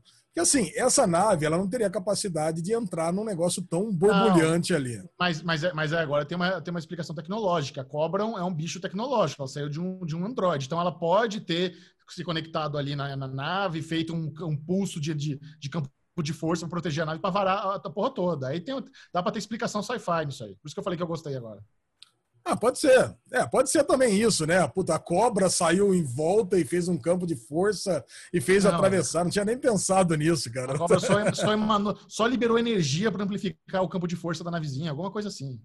É, cara, a gente não sabe, mas eu acho que assim, a única coisa que eu não gostaria é essas explicações a lá o filme Mother sabe? Ah, isso tudo é uma alegoria bíblica. Porque, assim, eu falei depois do último episódio que eu estava adorando Raised by Wolves até assistir um vídeo do estilo final explicado. Que aí, ah, tá, era o Adão e Eva, era o nascimento do Jesus, do. do cara, puta. Aí, aí ia cagar a série para mim. Então, se de repente a cobra for a cobra do paraíso e não sei o que, e realmente fosse tudo um planejamento para que levasse a isso, aí eu vou passar a não gostar mais da série. Agora vamos lá, cara. Temos um Ué, bichão aí no planeta. Seu, seus amigos chegaram, chegou a nave dos ateus agora. É verdade, tem a nave dos ateus, mas já morreu, ah, é, né? Chegou os ateus. Agora, né? é, o Ragnar pegou já matou. todo mundo, já passou fumo, né? Cara, vamos continuar assistindo, né? Assim, os efeitos especiais eu não liguei. Para mim sempre foram bosta a série toda. Então, ter uma cobra, não, ter uma bom. cobra ruim, ah, não, nunca gostei, cara. Os efeitos Desde foram o primeiro bons, episódio. Os efeitos foram ah, bons. Agora, a cobra quebrando a nave e saindo gigante, aquilo foi amador, velho. Aquilo lá eu faço no Instagram com filtro, velho. Vai tomar no cu. Puta que pariu, aquilo foi muito ruim, cara. Eu não acho que vai ter explicação do Adão e Eva da cobra do, do, do pecado. Eu acho que tem uma questão Adão e Eva dos dois androides ali, dos, dos criadores, dos tal, mas a cobra ela vem meio com um símbolo de destruição. Ela é meio que ela vai Ragnarok, crescendo, então. Ela vem cres, ela vem comendo e destruindo que ela ela ela cresce e destrói, cresce e destrói. Ragnarok. É, mas assim, caralho, velho, ficou tão ruim aquilo. Não sei onde vai dar, cara. Assim, eu tava empolgado até o nono episódio, eu tava, meu, não acaba, não acaba. Quando eu vi o décimo, eu falei, nossa, graças a Deus, velho. Tomar no cu, nem quero ver mais. Fiquei com raiva. Lógico, eu vou ver mais, mas fiquei com raiva. Bem Lógico. Fiquei bem desapontado, cara. Vamos Alexandre Bonfá, sua nota para a primeira temporada de Raised by Wolves da HBO Max. Cara, eu vou dar para a temporada toda, eu vou dar 3,5. Dois mesmo. Bruno Clemente. Ah, eu dou quatro. Acho que tirando o último episódio, a série foi muito boa. Não dá para dar menos acordo. do que quatro. Quatro estrelas para Raised by Wolves. É, ainda não chegou ao Brasil. No final do ano, quando a HBO Max chegar, vai estar disponível para quem quiser assistir. Mas nós já tivemos acesso aos episódios e matamos a primeira temporada. Falando em, em HBO, tivemos o oitavo episódio de Lovecraft Country, que para mim uh. foi o melhor episódio da temporada até agora, cara. Eu foi adorei. Foda esse episódio. Nossa. Nós vamos olhar para trás ainda. Nós vamos olhar para trás ainda e vamos dizer, cara, Lovecraft Country foi uma série inovadora. O é. que eles fizeram. Oh. Cara, aquela maldição da menininha, ficar imaginando as duas criancinhas satânica. Pelo amor de Deus, cara. Eu ia morrer se eu tivesse essa Imaginando não. Imaginando não. É. Você que fez uh, o texto no Série Maníacos, quem que escreveu? Não, claro que não. Vera. Vera. Verinha. É? Verinha. A Verinha então, tá. É. Porque eu li só o, a chamadinha que fala muito dessa coisa, né? Que a gente tem Jordan Peele aparecendo com coisas maravilhosas. A gente tem uma, uma, uma coisinha do Fred Krueger. calma, Jordan Peele não apareceu. Ele vai te pegar. Não, o diretor ali, né? Dando aquela. aquela né? Mas assim. Não, é que assim, até aconteceu aquele negócio que às vezes acontece que você pensa um negócio e fala outro. O Bubu tá. tá dizendo que teve uma, um arzinho de Jordan Peele. Jordan Peele não apareceu na série. Não, é que você falou que. Não. É, mas é que você falou a que apareceu. influência, cara, teve uma influência do filme Nós nesse episódio é, gigantesca, isso, né? Gigantesca. É isso, é isso. É. Ajuda nós aí, Ale. Tá bom, vocês entendem. É isso. Raciocínio é processador, às vezes. Mas o lance é esse: tipo, aquelas menininhas, cara, é maldição. Aquilo lá vai matar a menina. Já tá rasgando tudo ali. Como é que o pai do menino lá vai tirar aquelas menininhas agora do. do da não, aquela, foi, aquela já tá resolvida. Aquela foi fácil de resolver. O que que resolveu? Como é que resolveu? Olha, Morreu. Olha que, não, a hora que o monstrão dos, dos 12 olhos comeu o cara lá, a maldição foi anulada. Porra! Ah, ok, gente. Bem, não conhece maldição? Michel. Não, mas é que eu não, eu não tinha ligado, não tinha ligado. É. Mas é isso mesmo, matou, matou quase matando a menina. Então isso. salvou. Porra! Salvou. Caralho, Michel, muito bom. Não tinha Cara, mas não, não dei esse clique. É. Cara, o monstrão, monstrão, foi uma delícia. Vamos lá, vamos, vamos falar melhor. Eu tô muito ansioso aqui. Quando eu fico ansioso, eu falo muito, muito embrulhado. Não, cara, é, essa, essa, é essa é uma série muito diferenciada, né? A gente estava debatendo lá no grupo do Derivado Cast se vai ser minissérie ou não. Porque normalmente, a essa altura do campeonato, a HBO já teria renovado. A HBO costuma renovar séries no segundo episódio. Quando não renova, é um pouco estranho. E a gente agora entendendo que o, o último episódio da temporada vai ser o sacrifício do Ericus, porra, como é que isso vai ser minissérie, sabe? Me parece que vai ter gancho para a segunda temporada. Mas é uma série muito boa, muito inteligente, muito criativa. Essa menininha que é atriz foda. Uma coisa, eu vou reforçar aqui o que eu já falei semana passada. Lovecraft Country tem a, a, sabedoria de saber enaltecer os seus, o, o, elenco coadjuvante de uma forma que eu, que eu não tinha visto em muito tempo. Essa menininha que ela tá aparecendo aí né, da temporada, aqui a colar, e agora ela, ela teve a oportunidade de mostrar o seu talento como atriz, é inacreditável. Tem um momento que ela tá, tá rindo, mas tá chorando, a hora que ela enfrenta os policiais, cospe no policial, defende a mãe dela, a minha, a minha, é Hippolyta, nome é grego, seu porco, filha da puta, aquilo é muito bom, cara. É. é muito bom. Que menininha foda, ela sofrendo ali, gritando gritando para cima da criança satânica que vem toda torta para cima dela. Velho, tudo muito bom. O efeito com a, com a menina lá com, com a proteção, as balas não passando nela, o é. monstro é. aparecendo, estrangulando todo mundo. Velho, tudo. Não. Esse episódio foi. Não, eu, eu, eu, eu quero falar, cara. Vai, não, cara, eu quero falar. Eu quero falar, cara, da metalinguagem que eu amei nesse episódio. Ah, agora você gostou da metalinguagem. Eu gosto de metalinguagem, eu amo metalinguagem, cara. Porque é o seguinte, enquanto a Hipólita foi lá virar a garota do espaço, no episódio anterior, o, o Tiki ele pegou e foi encontrar com alguém que deu o livro Lovecraft Country escrito pelo filho dele. Cara, isso eu achei sensacional, cara. Foi muito Puta, bom. eu amo essas coisas, né? Agora volta, ele sabe de tudo que tá acontecendo, inclusive da morte dele. Então não é só mais a, a Cristina que tá preconizando. A, a Cristina, não, a, como é que é o nome da, da, da coreana? Puta, fugiu, a Jain, Jain, né? A Jain que tá preconizando a morte dele pelas mãos da Cristina. Cara, então ele, ele já sabe. Então, realmente, cara, se ele não for morto no décimo episódio, eu vou ficar muito frustrado. Não. Ele não vai ser morto, morto. Ele vai, vai, é aquele negócio, ele morre e volta, como quando morre, mas é obviamente que o personagem não vai acabar no décimo episódio da primeira é, temporada. Eu acho que ele não morre, não, cara. Agora, ela quer ser imortal, mas ela já se imortalizou. Os caras passaram fumo nela, passou o cordão de não sei o que, jogou lá na água, ela saiu lá respirando forte, bonitona lá, zerada. Já tá imortal, cacete. que mais precisa? É, é, era, era, um, era um feitiço de proteção aquilo, não era? Alguma coisa assim. Porra, não, não, proteção é o que é ele fez da mulher dele lá que ela já tinha, que o pai dela, inclusive, morreu todo mundo Cara, morreu a ela. Marca, a marca de Caim foi muito Supernatural isso. Supernatural foi. tem a marca de Caim, foi. Você não assiste, o idiota. Hum. Mas foi muito... foi. Que isso? De graça! Ô, louco! Seu idiota! Olha, como ficou triste. Ficou triste a grosseria, com a grosseria do amigo. Desculpa, desculpa. Ah, a grosseria do amiguinho e da amizade. Aí machuca, coraçãozinho é frágil. Grosseriazinha da amizade é foda. Uma coisa é, ah, eu, idiota. Idiota. Idiota. Foi, desculpa, foi, foi, foi, foi, do fundo do coração esse idiota. Foi, foi sincero. Foi pra ser engraçado, só foi a entonação é, não, que foi, foi equivocada. Foi muito engraçado, tô rindo aqui sem parar. Vai.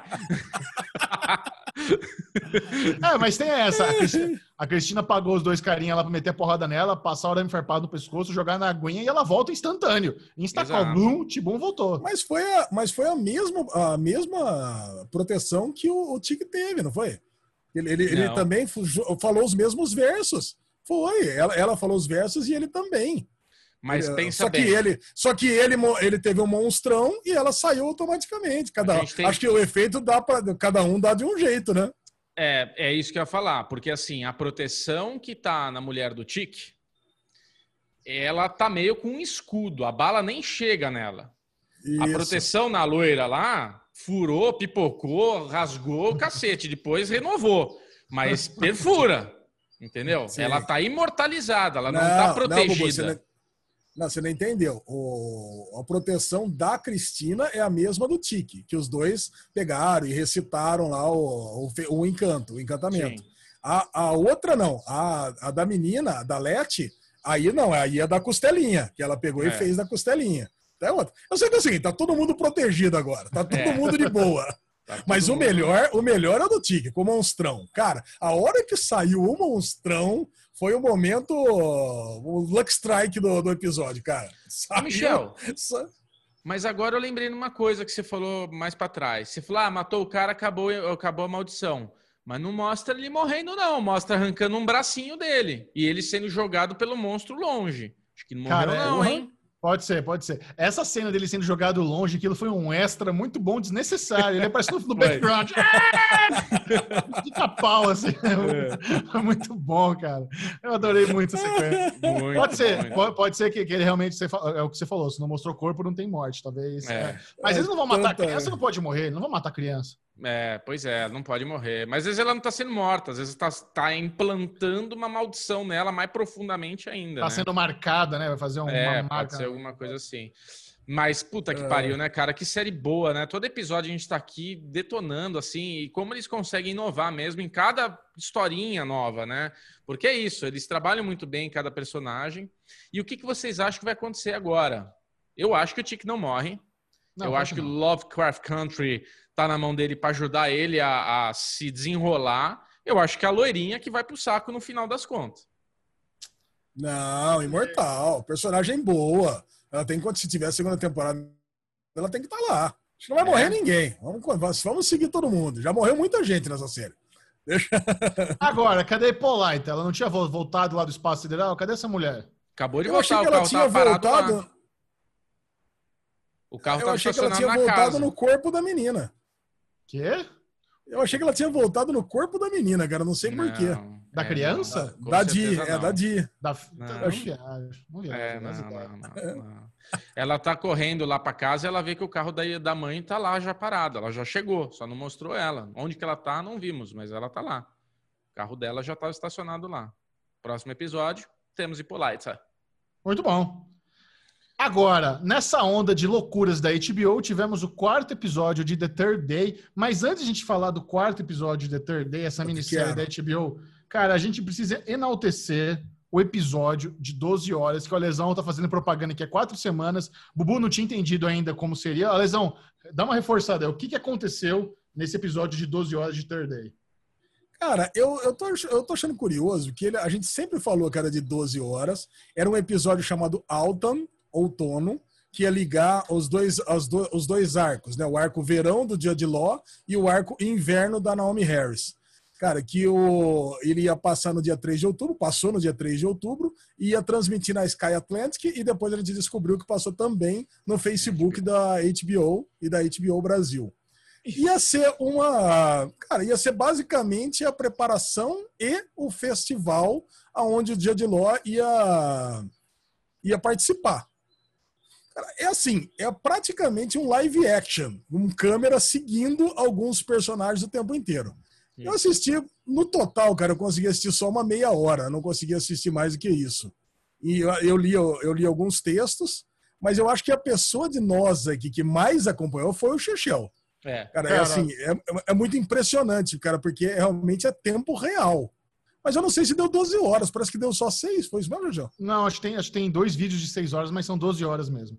Esse, esse episódio extra que eles fizeram sem corte, é, cara, é um, é um dos feitos da- do audiovisual mais impressionantes que eu já vi na minha vida. A demanda física que, que o Jude Law teve como ator nesse episódio, nesse, nesse, nessa live gigantesca é inacreditável. Eu separei aqui o nosso amigo Rafa Spinelli, ele fez uma thread no Twitter e ele, ele pegou os highlights do que aconteceram. Boa, Olha isso, Rafa, cara. caralho. Era isso que eu Ó, precisava. É, no dia 12 teve o episódio Third Day. É, vou dizer aqui que o Jude, Jude Law é foda. Segue alguma das coisas que aconteceu nesse episódio. O Jude Law está presente em diversas horas, atuando ao vivo e sem cortes, realmente se colocando à prova em várias situações. Ele é praticamente arrastado e faz várias coisas em uma cerimônia. Cara, isso, isso assim, logo no começo do episódio, quando você vê ele arrastando um barco, botam ele pra arrastar um barco, assim, não tem muito diálogo o episódio. Quando você vê ele arrasta, o, o esforço físico que ele tá fazendo ali Sim. arrastar aquele barco, cara, aquilo já é absurdo. Aí depois ele, ele fica cavando por um bom tempo uma cova em uma terra super úmida e cheia de lama, velho. Se tem uma coisa que cansa nessa vida é cavar buraco. Eu É. trabalhei na marcenaria nos Estados Unidos quando eu era jovem e tinha que faz- fazer os buracos do- dos pilares da- dos decks que eu trabalhava. Cara, hora- o dia que tinha que cavar era o pior dia. Agora, você imagina cavar uma cova numa areia, numa areia molhada, o, o trampo que é. Tinha a pazinha É, ele é com a co- unha. Imagina se fosse com a mão. Não, né? co- Ele é colocado em um pequeno pedestal no meio da água e fica uma hora e meia em pé com a câmera parada nele. Não tem corte, não tem segredo. O cara ficou só de cirola no pedestal, no meio da água, por uma hora e meia, até ele cair, até o personagem dele cair morto. Poxa, é, se tudo mais falhar, o dia de Ló já pode ir pro Survivor. Cara, tem, tem, resistência física, cara. Mas ele o fica. Ló morre? Sim. É, pelo menos a minha interpretação. Minha interpretação é que esse episódio foi meio que um ritual de purificação, onde ele e o filho dele morre, se passa. Isso é, eu interpretando. Se passa um ano depois do terceiro episódio, um ano depois que ele entrou lá na casa. o filho dele tá mais velho, tá mais alto. E eles fazem um ritual lá onde os dois morrem e os dois voltam à vida no meio da rave. A galera tá frita, porque esse episódio começa de manhã. À noite, a galera tá lá na tequineira bombando, frita. Ele chega, ressuscitado, só de cirola. Aí tem uma cena muito boa, que ele chega, aí tá, tá rolando as luzes da rave, a luz dá uma mudada, tem uma trilha sonora e todo mundo se ajoelha. Blum! Todo mundo se ajoelha de uma Caralho. vez junto. Pô, vou ter que ver essa merda, velho. Começa a lavar... É... Você acha que ressuscitou ao terceiro dia? Então, é, é essa referência mais óbvia da Bíblia, né? Faz sentido. Mas, cara, que, que loucura. Aí, aí eu recomendo depois vocês darem uma, uma olhada lá na, no Twitter do Rafa Spinelli, que ele tem lá, fez uma thread gigante. Mas, cara, em, em, resumindo, o episódio é um feito que eu não sei se nenhum ator na história de Hollywood fez algo, uma demanda tão física. É. Cara, ator de Hollywood, gente, é, é, tem muita gente dedicada, tem muita gente empenhada, mas a galera não quer passar presepada. Você expor uma pessoa a, a um, fazer um negócio sem corte, sem descanso, onde ela vai ter que ficar arrastando um barco por quilômetros, vai ter que ficar em pé só de cueca no meio da água, vai ter que cavar, cara, vai ter que tomar banho de água fria. É, é uma, é o Jude Law, ele teve que abraçar esse projeto com muito carinho, com muita paixão, como algo que eu, que eu não me lembro de ter visto. É um feito é. absurdo. É, obviamente, você assistir aí por 12 horas é, é, meio complicado, mas o que eu fiz é isso, você vai dando uma puladinha, porque tem muita coisa ali, sabe? Como tem pouco diálogo, dá para você ir assistindo, pulando, parar nos trechos dos diálogos, ver os trechos focados nele, mas é sensacional. Esse episódio, assim, ele é essencial para sua experiência de Third Day. Vai é. no Facebook da HBO Brasil e vê essa porra, cara, é preciso. Exato, porque para a gente que começou uhum. a ver o quarto ignorando essa live, é um pouco confuso como começa, porque eu fiquei na dúvida se aquilo que estava acontecendo era antes ou depois, porque a gente tinha mostrando sempre, quando ele chega na ilha, aquelas três casas, aquelas três construções, né? aquelas três casinhas de madeira preta, né? E quando ela chega na ilha, né, a mãe com as filhas, aquelas três casinhas elas não me deram a entender que elas estavam em deterioração, tipo, elas estavam destruídas. Para mim, deu a entender que elas estavam em construção. Então eu falei, pô, acho que só estava queimado. Eu achei que tinha. tinha é? Não, elas, elas são Você tá pretas. Tá queimada. Não, elas são daquele jeito. Para mim parecia que na verdade elas estavam construindo. Agora, pelo que você está falando, é essencial ver esses highlights mesmo dessa live, cara. Agora, voltando para a live, que é Mas, assim, importante assim, só a, a, a, quando, quando a personagem da Naomi Harris chega lá na ilha, ela tá toda zoada, toda cagada, mas não é por causa desse ritual, não. Ele não é logo hum. depois. Esse quarto episódio não se passa logo depois desse episódio de 12 horas. Existe aí um, um, um, um tempo que, que é, é difícil saber, porque eu entendi, em determinado momento lá, alguém fala que se passou um ano. Uhum. Desde o, do que a gente viu no final do terceiro episódio. Então não dá para saber se esse episódio da Naomi Harris é um ano depois daquilo, é logo depois, porque são estações é, diferentes, né? Outono, inverno. Então é, é difícil interligar tudo. Mas aí agora, aquela teoria que a gente tinha que ela era a esposa do personagem do Diló tal e tudo mais, é uma. É, eu, é... eu, eu achei que aquela cena final mostrando o iPad estraga, não precisava daquilo. Tava, tava claro que era ela, tava claro. É. Quando ela chega lá na casa e a mulher fala: ah, o pai delas é branco, ah, e, ela, e, ela, surta com a possibilidade da criança, da filha dela ser sequestrada ali com, com, com o irmão da, da Epona. Tava, era óbvio, cara, não precisava daquilo lá. Eu queria que eles ficassem deixando isso na nossa cabeça até pelo menos o, o, o terceiro episódio. Mas beleza. Vamos lá, o que, que vocês é. acharam desse quarto? É, pois é, cara, é uma série que desde o primeiro episódio foi zero didática. Aí me, me, vem essa cena que, puta, mas é, é aquele negócio, né? É aquela pílula de didatismo que precisava para que as pessoas que não estão entendendo nada, de repente, ter um alinhamento. Tá, aquele ajudinha. Eu, eu me imagino... ajudou, tá? Desculpa, só avisar vocês que me ajudou. Eu tava na dúvida ainda. então tá Pro Bubu funcionou. Cara, eu imagino que é o seguinte, e esses, esses acontecimentos se passam muito tempo depois do que do primeiro arco. Porque eh, foi justamente, se o Dia de Ló fugiu lá da, da família com o dinheiro, foi isso, isso que ocasionou a deterioração financeira da família. Deterioração financeira da família. Por isso que ela tá tão na merda daquele jeito. Então, pô, então ela, ela pegar e ter que fugir para a ilha é uma coisa que eu imagino que ela tá indo atrás dele. Já até comentamos com o Bubu já sobre isso. Sim. Ela tá indo atrás, tá indo atrás dele. Então ela não tá por um acaso naquela ilha. Exato. É, ela, ela, ela tá indo lá é, tentar entender o que, que aconteceu com ele, investigando como que ele foi parar lá. É, é um ato de desespero. É o último desespero. ato dela, porque ela tá lá fodida no continente. E mais. E por isso que ela não fugiu, né? Porque, caraca, eu até falei, meu, por que, que as pessoas não vão embora dessa ilha? É então, muito ruim. Mas ponto... aí que tá. É, ela, com certeza, é uma figura mítica importante da mesma forma que ele é. Se ele é o pai, ah, ela é a mãe. Tanto que o episódio se chama Mãe. Então, e, e, você, você vê que tem uma hora que literalmente a ilha não deixa ela sair, ela engole o pé da criança ali na lama, ela tá Exato. presa. Existe uma força maior, não é que ela não sai por teimosia, existe realmente um lado místico aí, e ela vai ser uma figura importante, sim. E o brother dá o peixinho celta de milhares de anos para criança, que óbvio, ele tá dando porque ele devolveu uma peça-chave para aquela criança que tem uma peça-chave na mitologia toda da parada. Agora, o lance. O lance... Ele não sabe quem ela é ainda. É filha do Jude Law. É filha ele não da sabe treta disso. toda. Não, ele não sabe, ele não sabe disso. Ele, todo mundo sabe.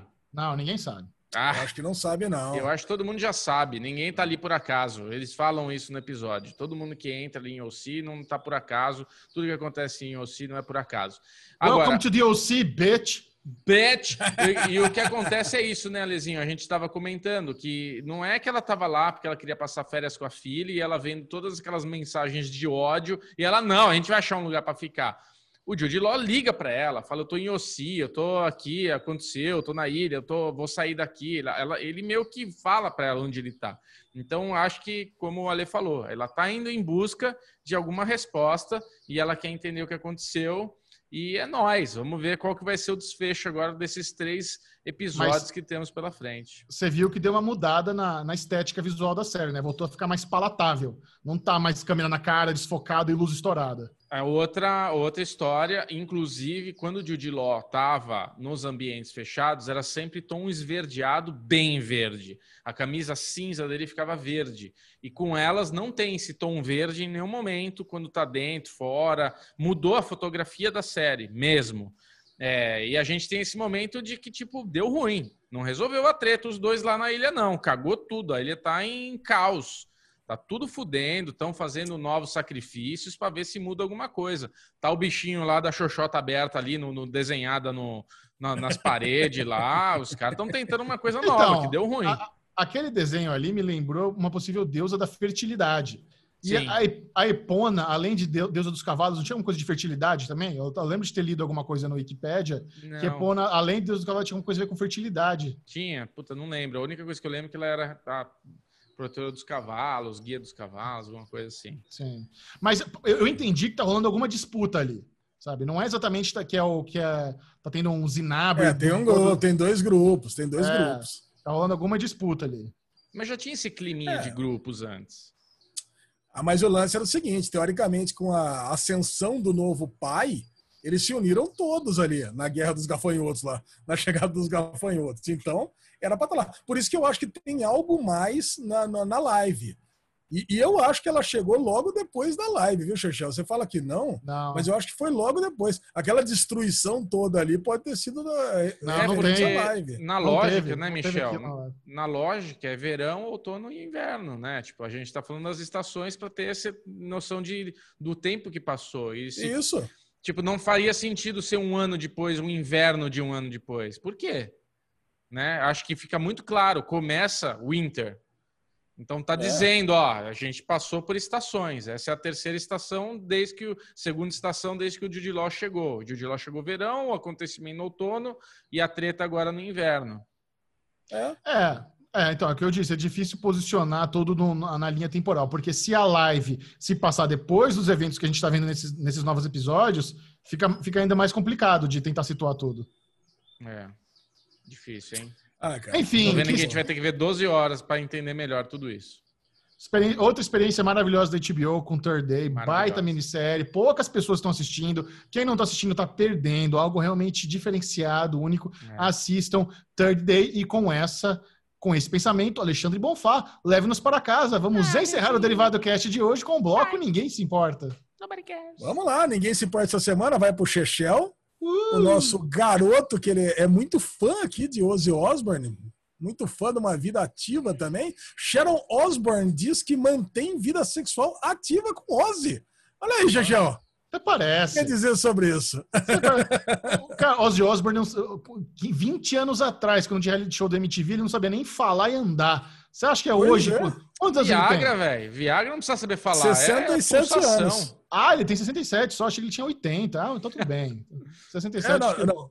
É, hoje com 67. Ah, não, 67 anos tem a Sharon. É. Vamos ver quantos anos que eu, tem o Eu tô achando, não, não, eu tô achando que o Ozzy tá nos anos 80. Vou dar uma googlada aí, Bubu. É. Ozzy Osbourne idade. É a primeira coisa que aparece no Google aí. Ah, Olha, Sharon Osbourne deu ah, detalhes de sua vida sexual com Ozzy Osbourne. Durante o programa The Talk, a mulher do Príncipe das Trevas disse que eles mantêm uma rotina semanal de sexo. Semanal? Ah, que mentira, que mentira.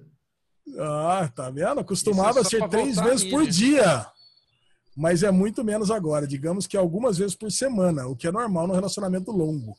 Costumava ser três vezes por dia, as ideias.